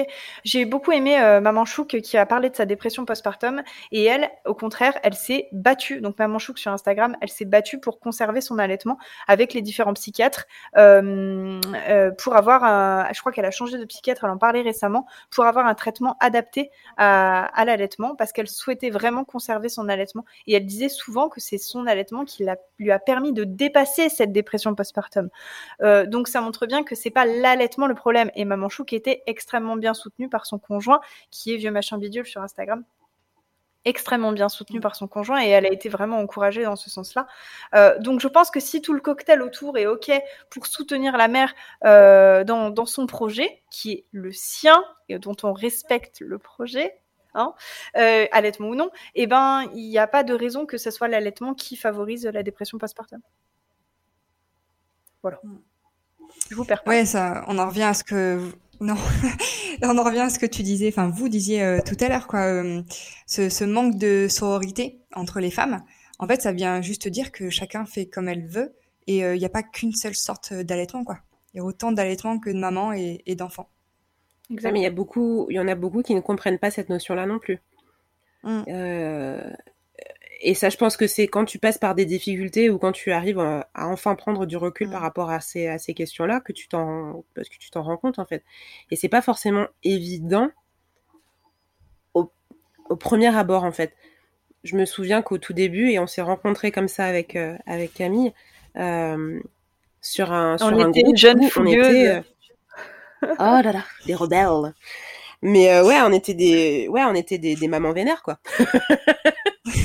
Disons-le. Euh, et mais je pense que c'est une phase peut-être normale. Je sais, non, non, il n'y a pas de normalité dans le fait d'être vénère quand tu commences à allaiter, en fait. Euh.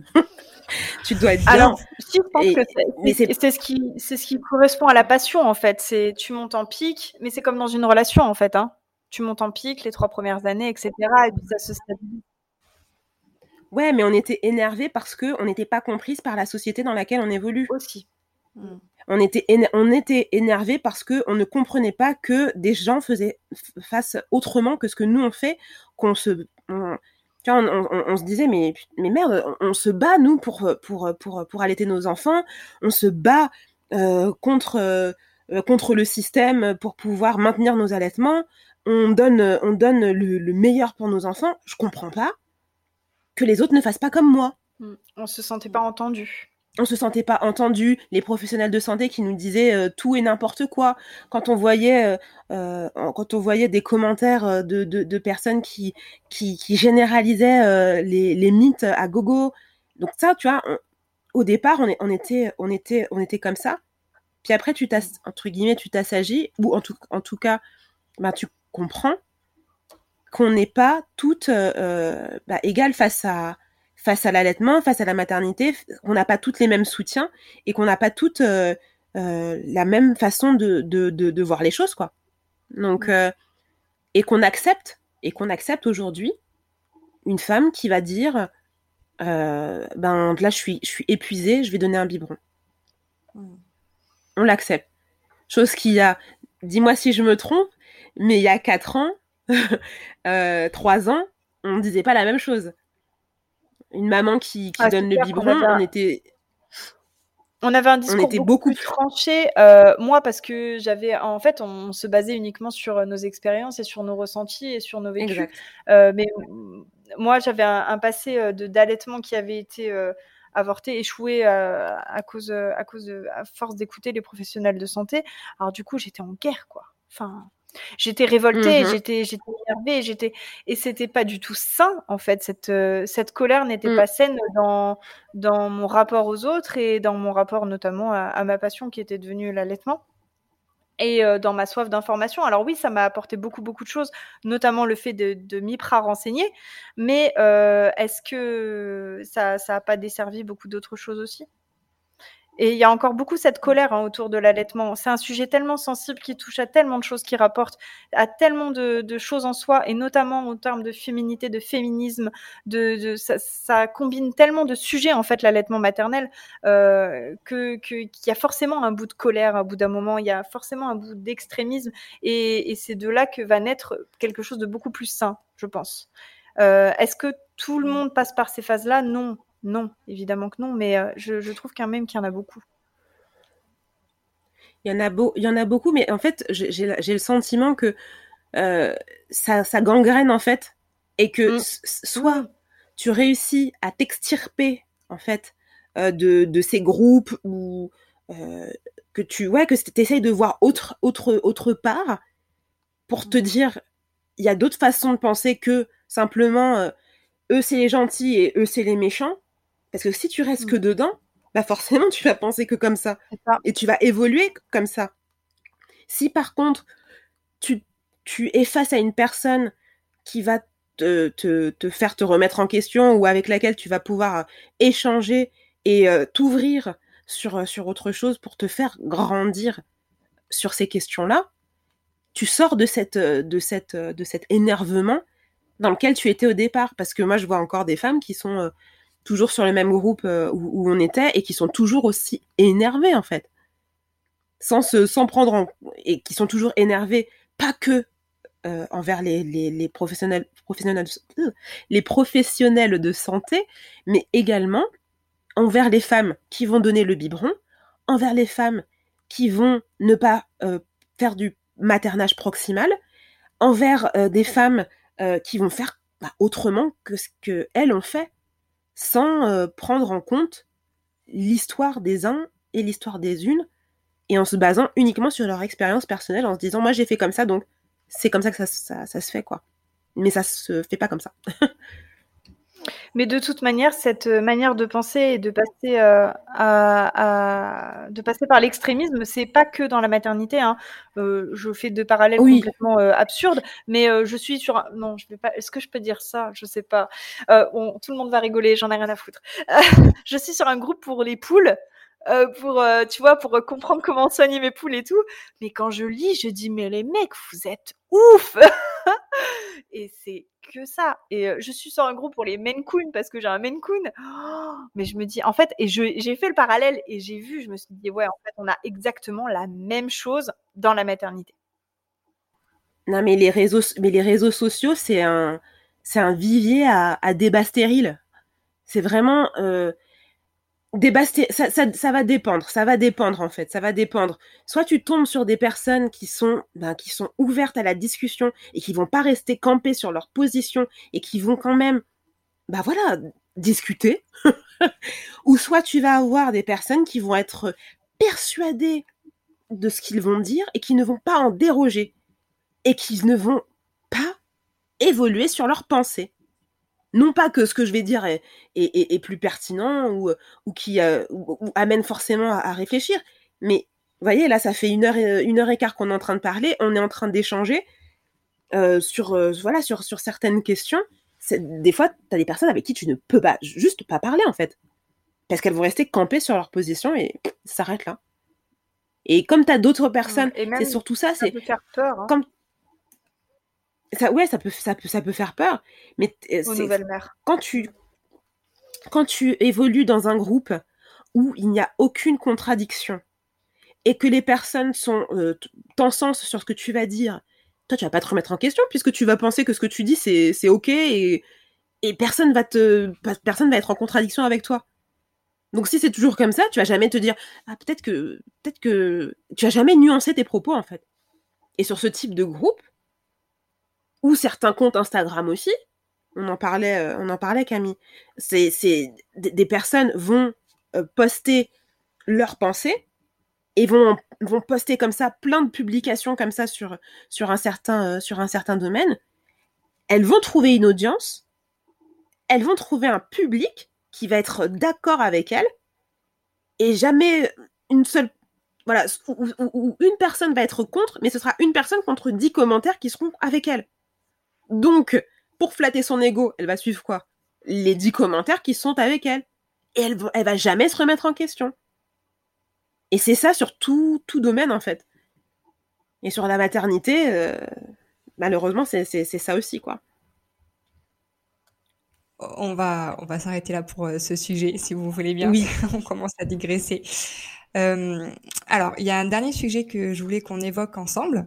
Euh, on en parlait tout à l'heure, le fait d'allaiter dans les lieux publics. Et forcément, euh, quand on allait dans des lieux publics, il faut que ce soit euh, pratique, facile, etc. Et je trouve aujourd'hui, surtout beaucoup maintenant, il y a de nombreuses marques qui se sont créées pour faciliter l'allaitement. Donc il y a d'une part tout ce qui est vêtements qu'on appelle allaitement friendly, qui vont venir euh, découper un pan euh, du t-shirt pour euh, allaiter en toute discrétion. Et on a aussi d'un autre côté tout ce qui est restaurant et bar qui mettent en avant eh ben le fait par une affichette par exemple que oui c'est ok vous pouvez venir allaiter ici je vous je vous enverrai pas bouler quoi du coup ça pose quand même débat parce qu'on peut se dire d'un côté c'est super c'est pratique ça vient aider euh, la vie euh, des mamans, des mamans allaitantes, et en même temps, ça les enferme un peu dans, dans cette euh, idée qu'il n'y a que là qu'elles doivent allaiter et que de cette façon-là. Est-ce que c'est une vision que vous partagez et puis surtout laquelle vous partagez? Je sais qu'on n'a pas forcément le même avis sur ce sujet. Vas-y, c'est intéressant du coup. Les vêtements d'allaitement, moi, je, trouve ça génial. En fait, je pense qu'on a le même avis dans le sens où il faut que ça convienne à la personne et puis basta. Euh, si ça te convient d'avoir juste, euh, bah, je laisserai euh, Boobs expliquer sa technique parce que c'est avec elle que je l'ai apprise et du coup je, je la laisserai expliquer. Mais si, si ça te convient toi d'avoir plutôt un haut d'allaitement et pouvoir sortir beaucoup plus discrètement et que tu te sens plus à l'aise comme ça et que ça va te permettre de pas te prendre la tête à tirer ton lait pour le donner au biberon quand, quand tu sors et parce que tu te sens pas bien et tout ça, voilà, si ça va te permettre de te sentir en sécurité, de te sentir bien pour le faire, fonce si tu as les moyens de le faire aussi, fonce. Euh, maintenant, il y a aussi des, magasins euh, de grande distribution et de fast fashion hein, qui proposent euh, des vêtements d'allaitement. Je pense à, moi, j'achète beaucoup chez Kiabi, par exemple. C'est des trucs qui sont relativement, enfin, qui sont peu chers. tu as aussi maintenant tout ce qui est d'occasion pour pouvoir en trouver. Mais si ça peut te permettre de te sentir bien, fais-le. Alors, c'est sûr que, du coup, ça pose la question de, bah, est-ce qu'on banalise réellement l'allaitement? Parce qu'on voit rien. Euh, mais la, première des choses, c'est quand même te sentir bien dans ta maternité. Hein.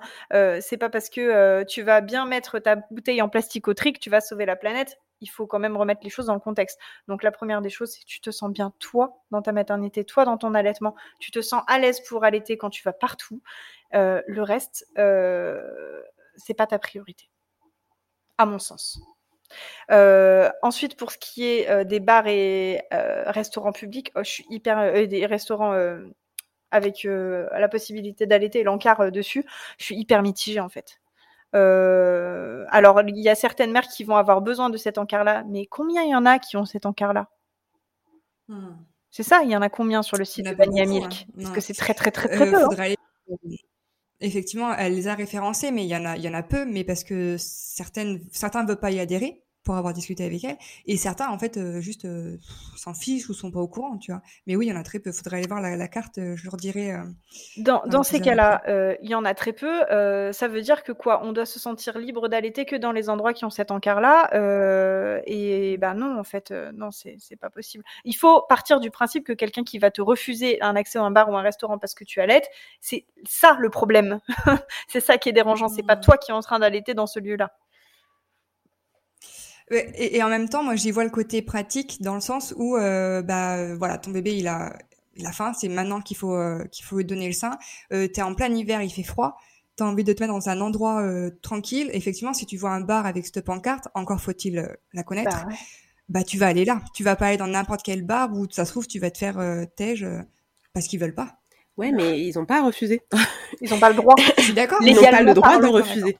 Mais ils peuvent te mettre dans des situations très difficiles, on est bien d'accord. Ils peuvent te mettre dans des situations difficiles, mais en soi, ils n'ont pas le droit. Et à nouveau, on se retrouve face à, à, la question de caractère, en fait. C'est si caractère et de vulnérabilité. Si, si t'es je, je, dis ça aujourd'hui parce que ça fait quatre ans et donc euh, voilà, je me, je me sens forte face, face, à ça. Je ne sais pas si j'aurais été euh, si j'avais été dans, cette situation-là aux, trois mois de mon fils où je commençais à peine à allaiter à l'extérieur, si, si, si, si, si, ça se serait passé de, la même façon. Euh, mais en soi, euh, la, mère a pas à demander la permission d'allaiter. Si elle se trouve dans un café, dans un bar ou un truc, elle, elle, elle sort son sang et, et c'est tout en fait. Bah, à titre perso, j'ai jamais demandé euh, la permission moi de, de, donner ça à mon fils euh, alors que je me trouvais dans un, dans un café ou dans un bar ou dans un resto. Jamais. En, fait, demander la, la permission, c'est légitimer l'interdiction. Donc euh, c'est ça, ouais. Euh, c'est alors je comprends que ça permettent à des mères de pas se mettre en difficulté aussi de demander l'autorisation. C'est-à-dire que elles vont pas du coup euh, se sentir ridiculisées si jamais la personne arrive en disant non, non mais vous faites pas ça là. Euh, voilà, c'est déjà arrivé devant mes yeux. Donc euh, euh c'est euh, elles vont pas se, se sentir vulnérables encore plus. elles vont poser la question. Du coup, on les remballe tout de suite. Hop, elles se sont fait voir de personne et ça leur permet de se sentir un peu plus en sécurité. et mais en même temps, c'est légitimer l'interdiction. C'est dire, ok, c'est ok, j'ai, t'as, as le droit d'interdire en fait que je nourrisse mon enfant. Et moi, pour rebondir sur les habits, mon avis a, a évolué aussi euh, euh, par rapport à cette question-là. Donc moi, j'ai un, une boutique euh, en plus, une boutique où je vends des t-shirts avec des messages euh, moins euh, moins engagé que ce que ça pouvait être au tout début, qui est du coup ben, qui a évolué avec mon évolution aussi sur sur la question de l'allaitement et l'inclusion de, de l'inclusion des mamans. Et euh, moi au tout début quand j'ai créé le, shop, euh, je me suis dit bah moi j'allaite sans sans ouverture bah il y a des je vois pas pourquoi je ferais euh, payer 150 euros un t-shirt euh, avec deux zips, euh, alors que donc la technique dont parlait Camille, c'est la technique du débardeur. Tu mets un débardeur en dessous d'un t-shirt et tu soulèves. Je suis voilà, mais tu soulèves, tu soulèves ton, t-shirt pour donner le, sein où tu mets rien. Hein. Moi, je, mets, je mettais rien, euh, ça, ça me saoulait. Euh, donc, mais, mais pour celles qui, voilà, pour cacher le ventre ou pour être plus à l'aise et tout, t'as la technique du débardeur. Donc au départ, c'est ce que je disais parce que je me disais, euh, moi quand j'ai commencé à, à j'achetais euh, des habits, j'en ai pas acheté beaucoup parce que ça coûtait une blinde. Euh, chez Envie de fraise, Euh, et les fringues n'étaient pas forcément, euh, voilà, ça me, me correspondait pas forcément. Je trouvais pas ça, voilà, j'aimais pas trop. Et du coup, bah, j'ai créé ma marque comme ça. Et puis ensuite, tu as une autre marque qui a un petit peu, enfin c'est la même année qu'elle s'est créée, la marque de, de, de Tajine Banane. Et au départ, j'étais j'étais très euh, très mitigée sur cette marque-là parce que je me disais, euh, franchement, euh, 50 euros pour un t-shirt, euh, c'est cher, euh, alors qu'on pourrait euh, se prendre un t-shirt et faire la technique. Mais voilà, mon discours a, évolué. Pour les marques, je parle pas de Tajine Banane, je parle de toutes les marques qui se créent aujourd'hui sur, sur ça, qui permettent à des femmes, ça peut être une impulsion pour elles, d'allaiter dans un, espace public. Parce que je me rappelle, expérience perso, que j'ai attendu euh, que mon fils ait trois mois pour allaiter à l'extérieur. Avant ça, je rentrais chez moi, j'étais à 10 minutes de chez moi, grand max, pour rentrer donner ça à mon fils. Sinon, je je sortais, sortais pas quoi. Je ne sortais pas. Et, euh, et si ça peut donner l'impulsion à de jeunes mamans euh, de, sortir euh, et, donner le sein, et qu'ensuite elles se rendent compte que bon, finalement, le sein on le voit pas, ou qu'elles se sentent plus à l'aise ensuite pour allaiter, voilà, elles, le mettent quand, elles le veulent, et voilà. Moi, ce qui me dérange plus, c'est pas les, les t-shirts d'allaitement, en fait. C'est pas les t-shirts ou les pulls d'allaitement. Moi, c'est les capes le, les caps que tu, que tu mets, euh, soi-disant pour regarder ton bébé avec amour pendant que tu lui donnes le sein. Non, en fait, tu caches. C'est ça qui ne banalise pas l'allaitement. Un t-shirt en soi, c'est pratique, au final. Et puis si t'as les moyens de le faire, bah, bah fais. ça, moi, ça me dérange pas, c'est, ça dérange personne. Euh, même la maman qui, qui met une cape, ça me dérange pas, mais ça me, ça me rend triste pour elle parce que c'est se prendre la tête et se gâcher, euh, se gâcher, gâcher son moment en fait et de rendre intime quelque chose qui n'est pas intime. Parce que euh, la vérité, c'est que tu te mets pas une serviette sur la tête quand tu manges un sandwich ou quand tu bois de l'eau, en fait. Tu, tu manges. Il euh, y en a qui mangent très salement et qui, effectivement, devraient se cacher et qui ne le font pas. et toi, tu vas cacher ton enfant pour. Euh, parce que ça dérange la personne qui se trouve en face de toi? Bah non. Donc, moi, c'est plus. Voilà. C'est plus les, les, les J'en ai acheté en plus, je l'ai jamais utilisé. j'en ai, j'en avais acheté une, euh, j'en avais acheté une, je l'ai jamais utilisée, mais c'est plus ça moi qui me dérange. Ou euh, euh, les, espaces aussi que tu peux voir, euh, qui sont censés soutenir les mamans qui allaitent dans les espaces publics et qui te disent bon c'est bien, allez dans la cabine qui se trouve au fond, dans, hein, il y a des, beaux coussins, il y a, y a de la musique, des fleurs, du sang bon. Bah non en fait si tu veux t'asseoir euh, sur ton banc, sur ton truc, tu t'assois, tu allaites là. Donc moi, c'est ça qui me dérange. Et pour la question des restaurants, j'ai répondu, je crois, au début. Mon avis sur les caps, moi, il a évolué. J'étais assez euh, comme toi, l'INSEE, il y a, quelques années. Et euh, du coup, ensuite, j'ai discuté avec des mamans, en fait, où ça leur a permis, dans un premier temps, bah, 0, 3 mois, 6 mois, etc., d'allaiter euh, en, dans, les, dans les lieux publics et ensuite de sortir sans. En fait, ça leur a permis de faire le premier pas. De, oui. Tu vois euh, Et pareil, j'ai eu un débat sur mon compte sur euh, les, les, cabines d'allaitement. Donc ça me fait rire que t'en parles, mais je sais pas si tu l'avais vu du coup. Et j'ai eu un gros, gros, gros débat sur ces cabines d'allaitement parce que du coup, moi, je disais que, euh, par exemple, euh, le Québec, c'est un des endroits au monde où l'allaitement est le plus soutenu euh, et, euh, et le plus normalisé, le plus banalisé, etc. Et il y a des cabines d'allaitement comme ça de partout. Mais en fait, les femmes, elles, elles, elles c'est pas une injonction à tu allaites dans ces cabines-là. C'est mmh. une c'est une mise à disposition d'un endroit plus cocon. Si tu as envie de te mettre de côté pour allaiter, je pense notamment à une amie, une amie à moi qui est voilée qui me disait, ben moi en fait, ça m'aiderait tellement qu'il y en ait de partout parce que je pourrais sortir et je pourrais allaiter beaucoup plus facilement partout. Euh, je pourrais oui. me mettre dans ma cabine, me mettre tranquille, euh, allaiter euh, sans, sans avoir peur du regard ou de quoi que ce soit, quoi. Et en même oui. temps, bah, si tu as envie d'allaiter sur le banc qui est en fait juste devant ou alors n'importe où dans le magasin en faisant tes courses, parce que moi, clairement, je m'assois pas sur un banc en fait quand j'allaite, je fais mes courses avec mon bébé dans les bras. Euh, et, et, bah tu le fais. Euh, le problème en France, c'est que c'est vrai que ces cabines-là, ça risque de devenir une injonction à tu allaites à cet endroit-là.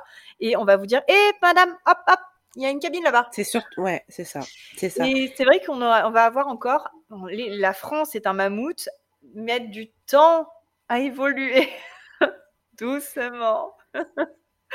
voilà. moi, je pense que c'est parce que ouais, j'ai cette vision française, franco-française euh, de, de l'allaitement, et je me dis effectivement, si demain tu as des cabines euh, pour allaiter, on va te dire, allez dans la cabine pour allaiter on va jamais, enfin, on va, te saouler pour que tu ailles dans cette cabine-là pour, pour pouvoir allaiter. Alors que tu as un banc juste à côté ou que tu peux, si tu veux allaiter debout, bah t'allaites debout à côté et c'est tout, quoi. Ouais, mais tu vois, en même temps, il y a des capes d'allaitement qui sont à disposition dans, en achat et c'est pas pour autant mm. que tu te dis, il faut que j'allaite avec une cape. Donc peut-être que ça fonctionnerait quand même. Ouais, mais par exemple, tu vois, quand euh, je reviens encore, enfin, je suis très sur les réseaux sociaux, c'est mon boulot, donc c'est vrai que je, je, bois de ça. Mais euh, quand euh, tu vois, tu vois sur ta sur Facebook, tu fais juste une recherche, bah je sais pas moi, pour des des, des, coussinets d'allaitement et que ensuite dans ta, dans tes suggestions, on te met des pubs avec des capes d'allaitement, des trucs qui tournent autour de ça et que tu ne t'y connais pas. Moi, je m'y connaissais absolument pas et j'étais extrêmement pudique. Donc je me suis dit, la cape, euh, ça peut être un bon truc, tu vois. Mais en parlant de banalisation d'allaitement, je ne peux absolument pas conseiller ça. Hmm. Je peux comprendre que certaines femmes euh, aient besoin de cette, euh, cette, cette, cet objet pour pouvoir peut-être faire le premier pas, mais c'est vrai qu'il me dérange plus, marketingment parlant, que le t-shirt d'allaitement. Tu vois? Le t-shirt, ben, tu sors euh, le sein, euh, malgré tout, tu le sors. Bon, discrètement, euh, voilà, on s'entend, mais tu le sors quand même.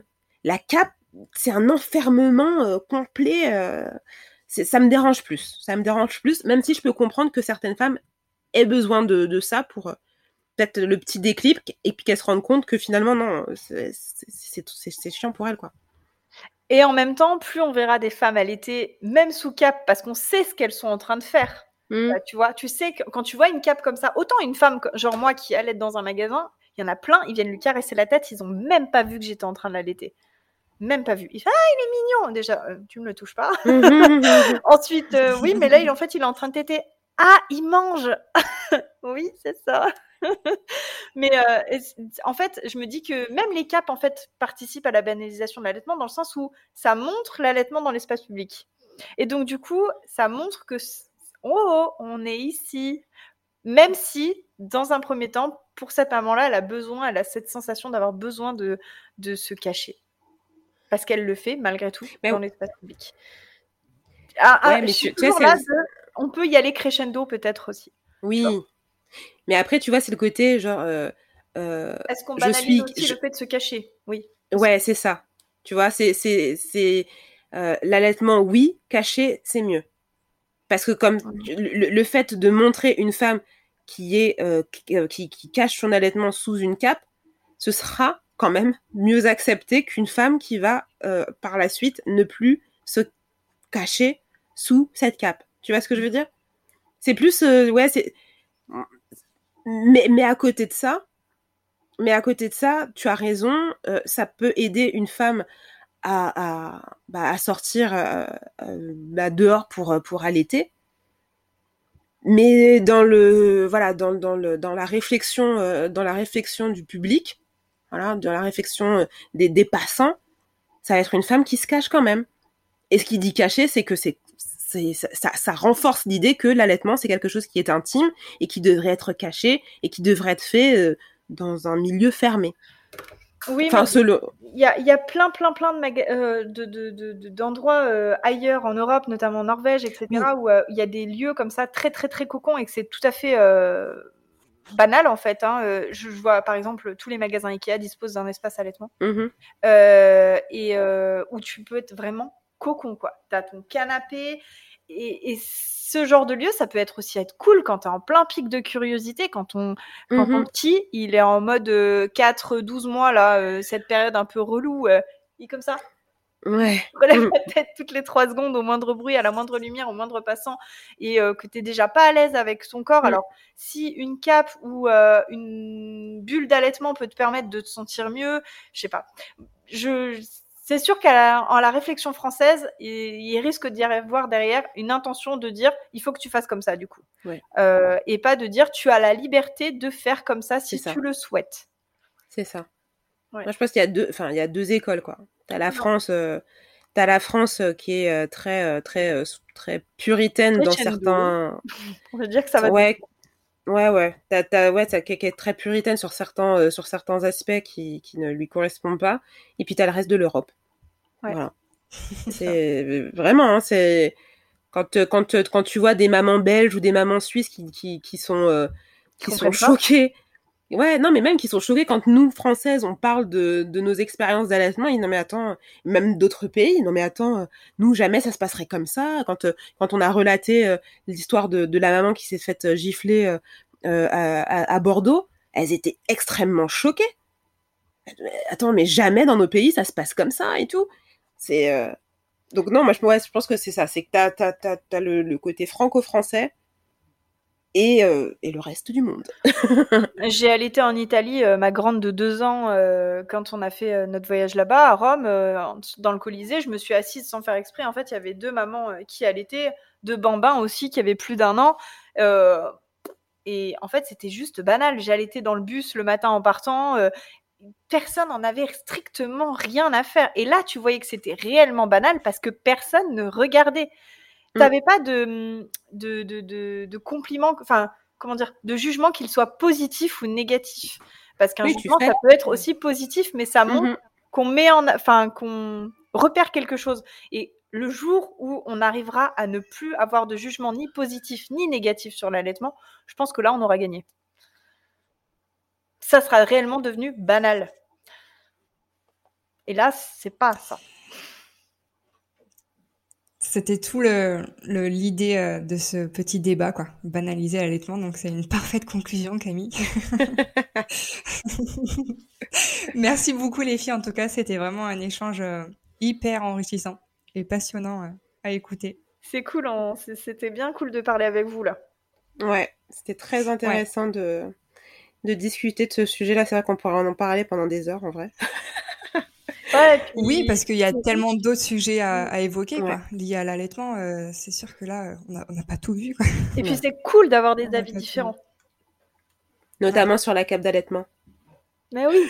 Mais en fait, c'est hyper important, hein, c'est hyper, euh, c'est hyper euh, enrichissant d'avoir des avis différents, sinon ça sert à Bien rien. sûr. On se lâche tous les Mm. fesses et tout va bien, quoi. Enfin, Exactement. ça ne sert strictement à rien. Tout en étant dans le respect, parce que il y en a qui ont des avis différents qui sont pas très respectueux sur les réseaux sociaux. Non. De, de toute façon, si on n'avait pas des, des avis différents sur le sujet, en fait, il n'y aurait pas de débat lié à Oui. l'allaitement maternel et euh, tout irait bien, quoi. Mm. Non, puis il n'y aurait pas d'évolution dans les pensées aussi. Si on était toutes euh, raccord sur tout, euh, voilà. C'est vrai que ce serait bien qu'on se qu'on qu'on qu'on trouve aussi des, des, des points communs, notamment sur la bienveillance euh, des unes envers les autres. Ça, ce serait top. Mais euh, Mais en on même est très focus quand même sur nos expériences, je trouve. on a besoin d'évoluer en fonction de son vécu aussi. Enfin, tu Bien vois, nous, on est passé par ces phases colériques. euh, Il y en a certaines qui auront besoin de cette phase-là pour ensuite euh, euh, affiner leur réflexion et, euh, et, et voir que l'expérience ne fait pas ne fait pas les connaissances. Tu... Enfin voilà. Bah, moi, je suis d'accord avec ce que tu dis, mais je suis plus, je je suis plus euh, entre gros guillemets tolérante avec la jeune maman. Tu vois, genre elle a un, un- euh, soit c'est son premier ou soit c'est son premier allaitement ou même un deuxième allaitement qui se passe euh, qui se passe mieux ou j'en sais rien, mais mais mais euh, mais rester comme ça énervé pendant dix ans. ah oui, oui. il y a un moment, moi c'est plus c'est plus c'est c'est c'est plus ces personnes-là moi que que j'incrimine entre guillemets, euh, c'est de rester pendant euh, pendant euh, 5 ans, 6 ans, 7 ans vénère et, répéter les mêmes mêmes discours et et, et, et- par là en- entraîner avec avec elle ben, ces jeunes C'est que de mamans la qui- haine. Ouais. et c'est que de la haine en fait. Mm. Moi c'est plus euh, plus ça. bien sûr. Tu peux tu peux passer par des phases de de de de- de- d'énervement contre contre le système, contre tout le monde, mais euh, bah, il y a un moment, tu t'apaises en fait. En tout cas, si tu es, euh, en tout cas, encore une fois, accompagné et soutenu, tu t'apaises. Et t'as certaines personnes qui capitalisent sur ce côté vénère euh, euh, pendant 15 ans euh, sur, sur, sur, la même, sur une même question. Donc moi, je trouve intéressant Mm. que tu nous aies, que tu nous aies mis toutes les deux euh, dans, ce, dans, ce, dans ce débat échange. Je dirais plus un échange, du coup. Ouais, c'était un échange. Euh, parce qu'on est quand même, euh, même si voilà Camille, elle a deux, elle a trois enfants et elle avait déjà deux allaitements avant, avant, avant moi. euh, on a été, on a été énervé, euh, on a été énervé pareil en fait. on a été énervé pareil et on a, on a cheminé aussi. Euh, ouais, on a cheminé en même temps en vrai. Mm. On a cheminé en même temps sur sur ces questions-là. Donc je trouve, c'est intéressant de de voir par mm. quoi on est passé quoi. Et grâce à nos communautés, hein, moi c'est aussi beaucoup grâce à ma communauté que j'ai cheminé. Hein.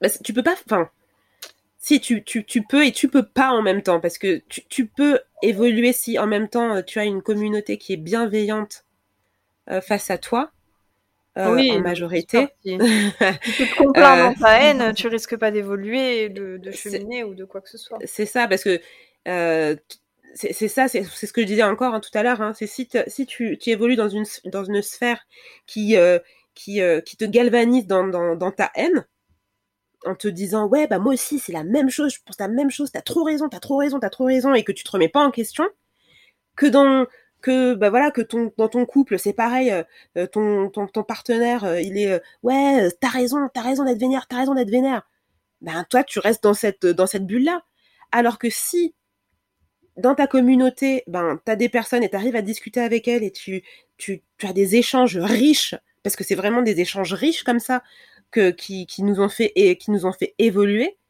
Euh, j'ai beaucoup parlé avec Camille aussi euh, sur pendant ces trois ans. Euh, ben, on n'a été pas d'accord. On n'a été pas d'accord sur des sujets, mais on a toujours discuté en intelligence. C'était pas des trucs, ben, tu vois, on va pas se, on n'est pas forcément d'accord sur tout, mais on a discuté en bonne intelligence.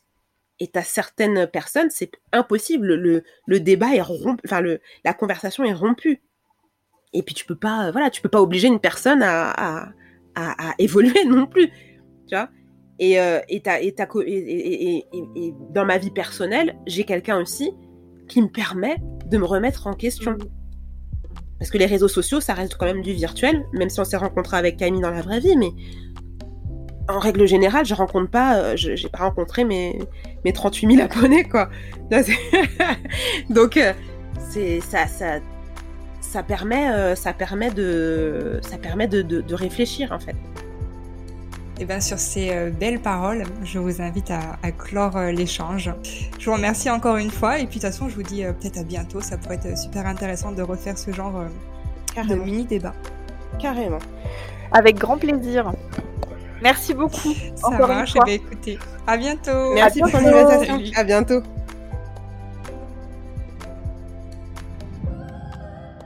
C'est déjà la fin de l'épisode. Merci beaucoup pour votre écoute. Vous êtes de plus en plus nombreux et nombreuses à écouter. C'est vraiment un, grand plaisir pour moi. Euh, je profite de cette fin d'épisode pour vous faire passer un petit message. Euh, vous êtes assez nombreuses à m'écrire sur Instagram ou quand on a l'occasion d'échanger euh, ensemble de vive voix pour me dire que voilà, ce podcast vous aide beaucoup, vous touche et vous apprend. Vraiment, ça me fait énormément plaisir à chaque fois de l'entendre et de recevoir euh, ces compliments, ça me touche beaucoup. Alors j'avais envie de vous dire que la meilleure façon pour euh, faire vivre ce podcast et l'aider à se développer, eh bien c'est d'en parler autour de vous. C'est un petit rien, mais chaque j'aime, chaque euh, commentaire, euh, chaque 5 étoiles remplies sur euh, la plateforme où vous écoutez le podcast m'aide à faire avancer le podcast et plus de personnes découvriront, plus nous arriverons à banaliser l'allaitement. Alors encore une fois, un grand merci et on se retrouve le mois prochain pour un nouvel épisode.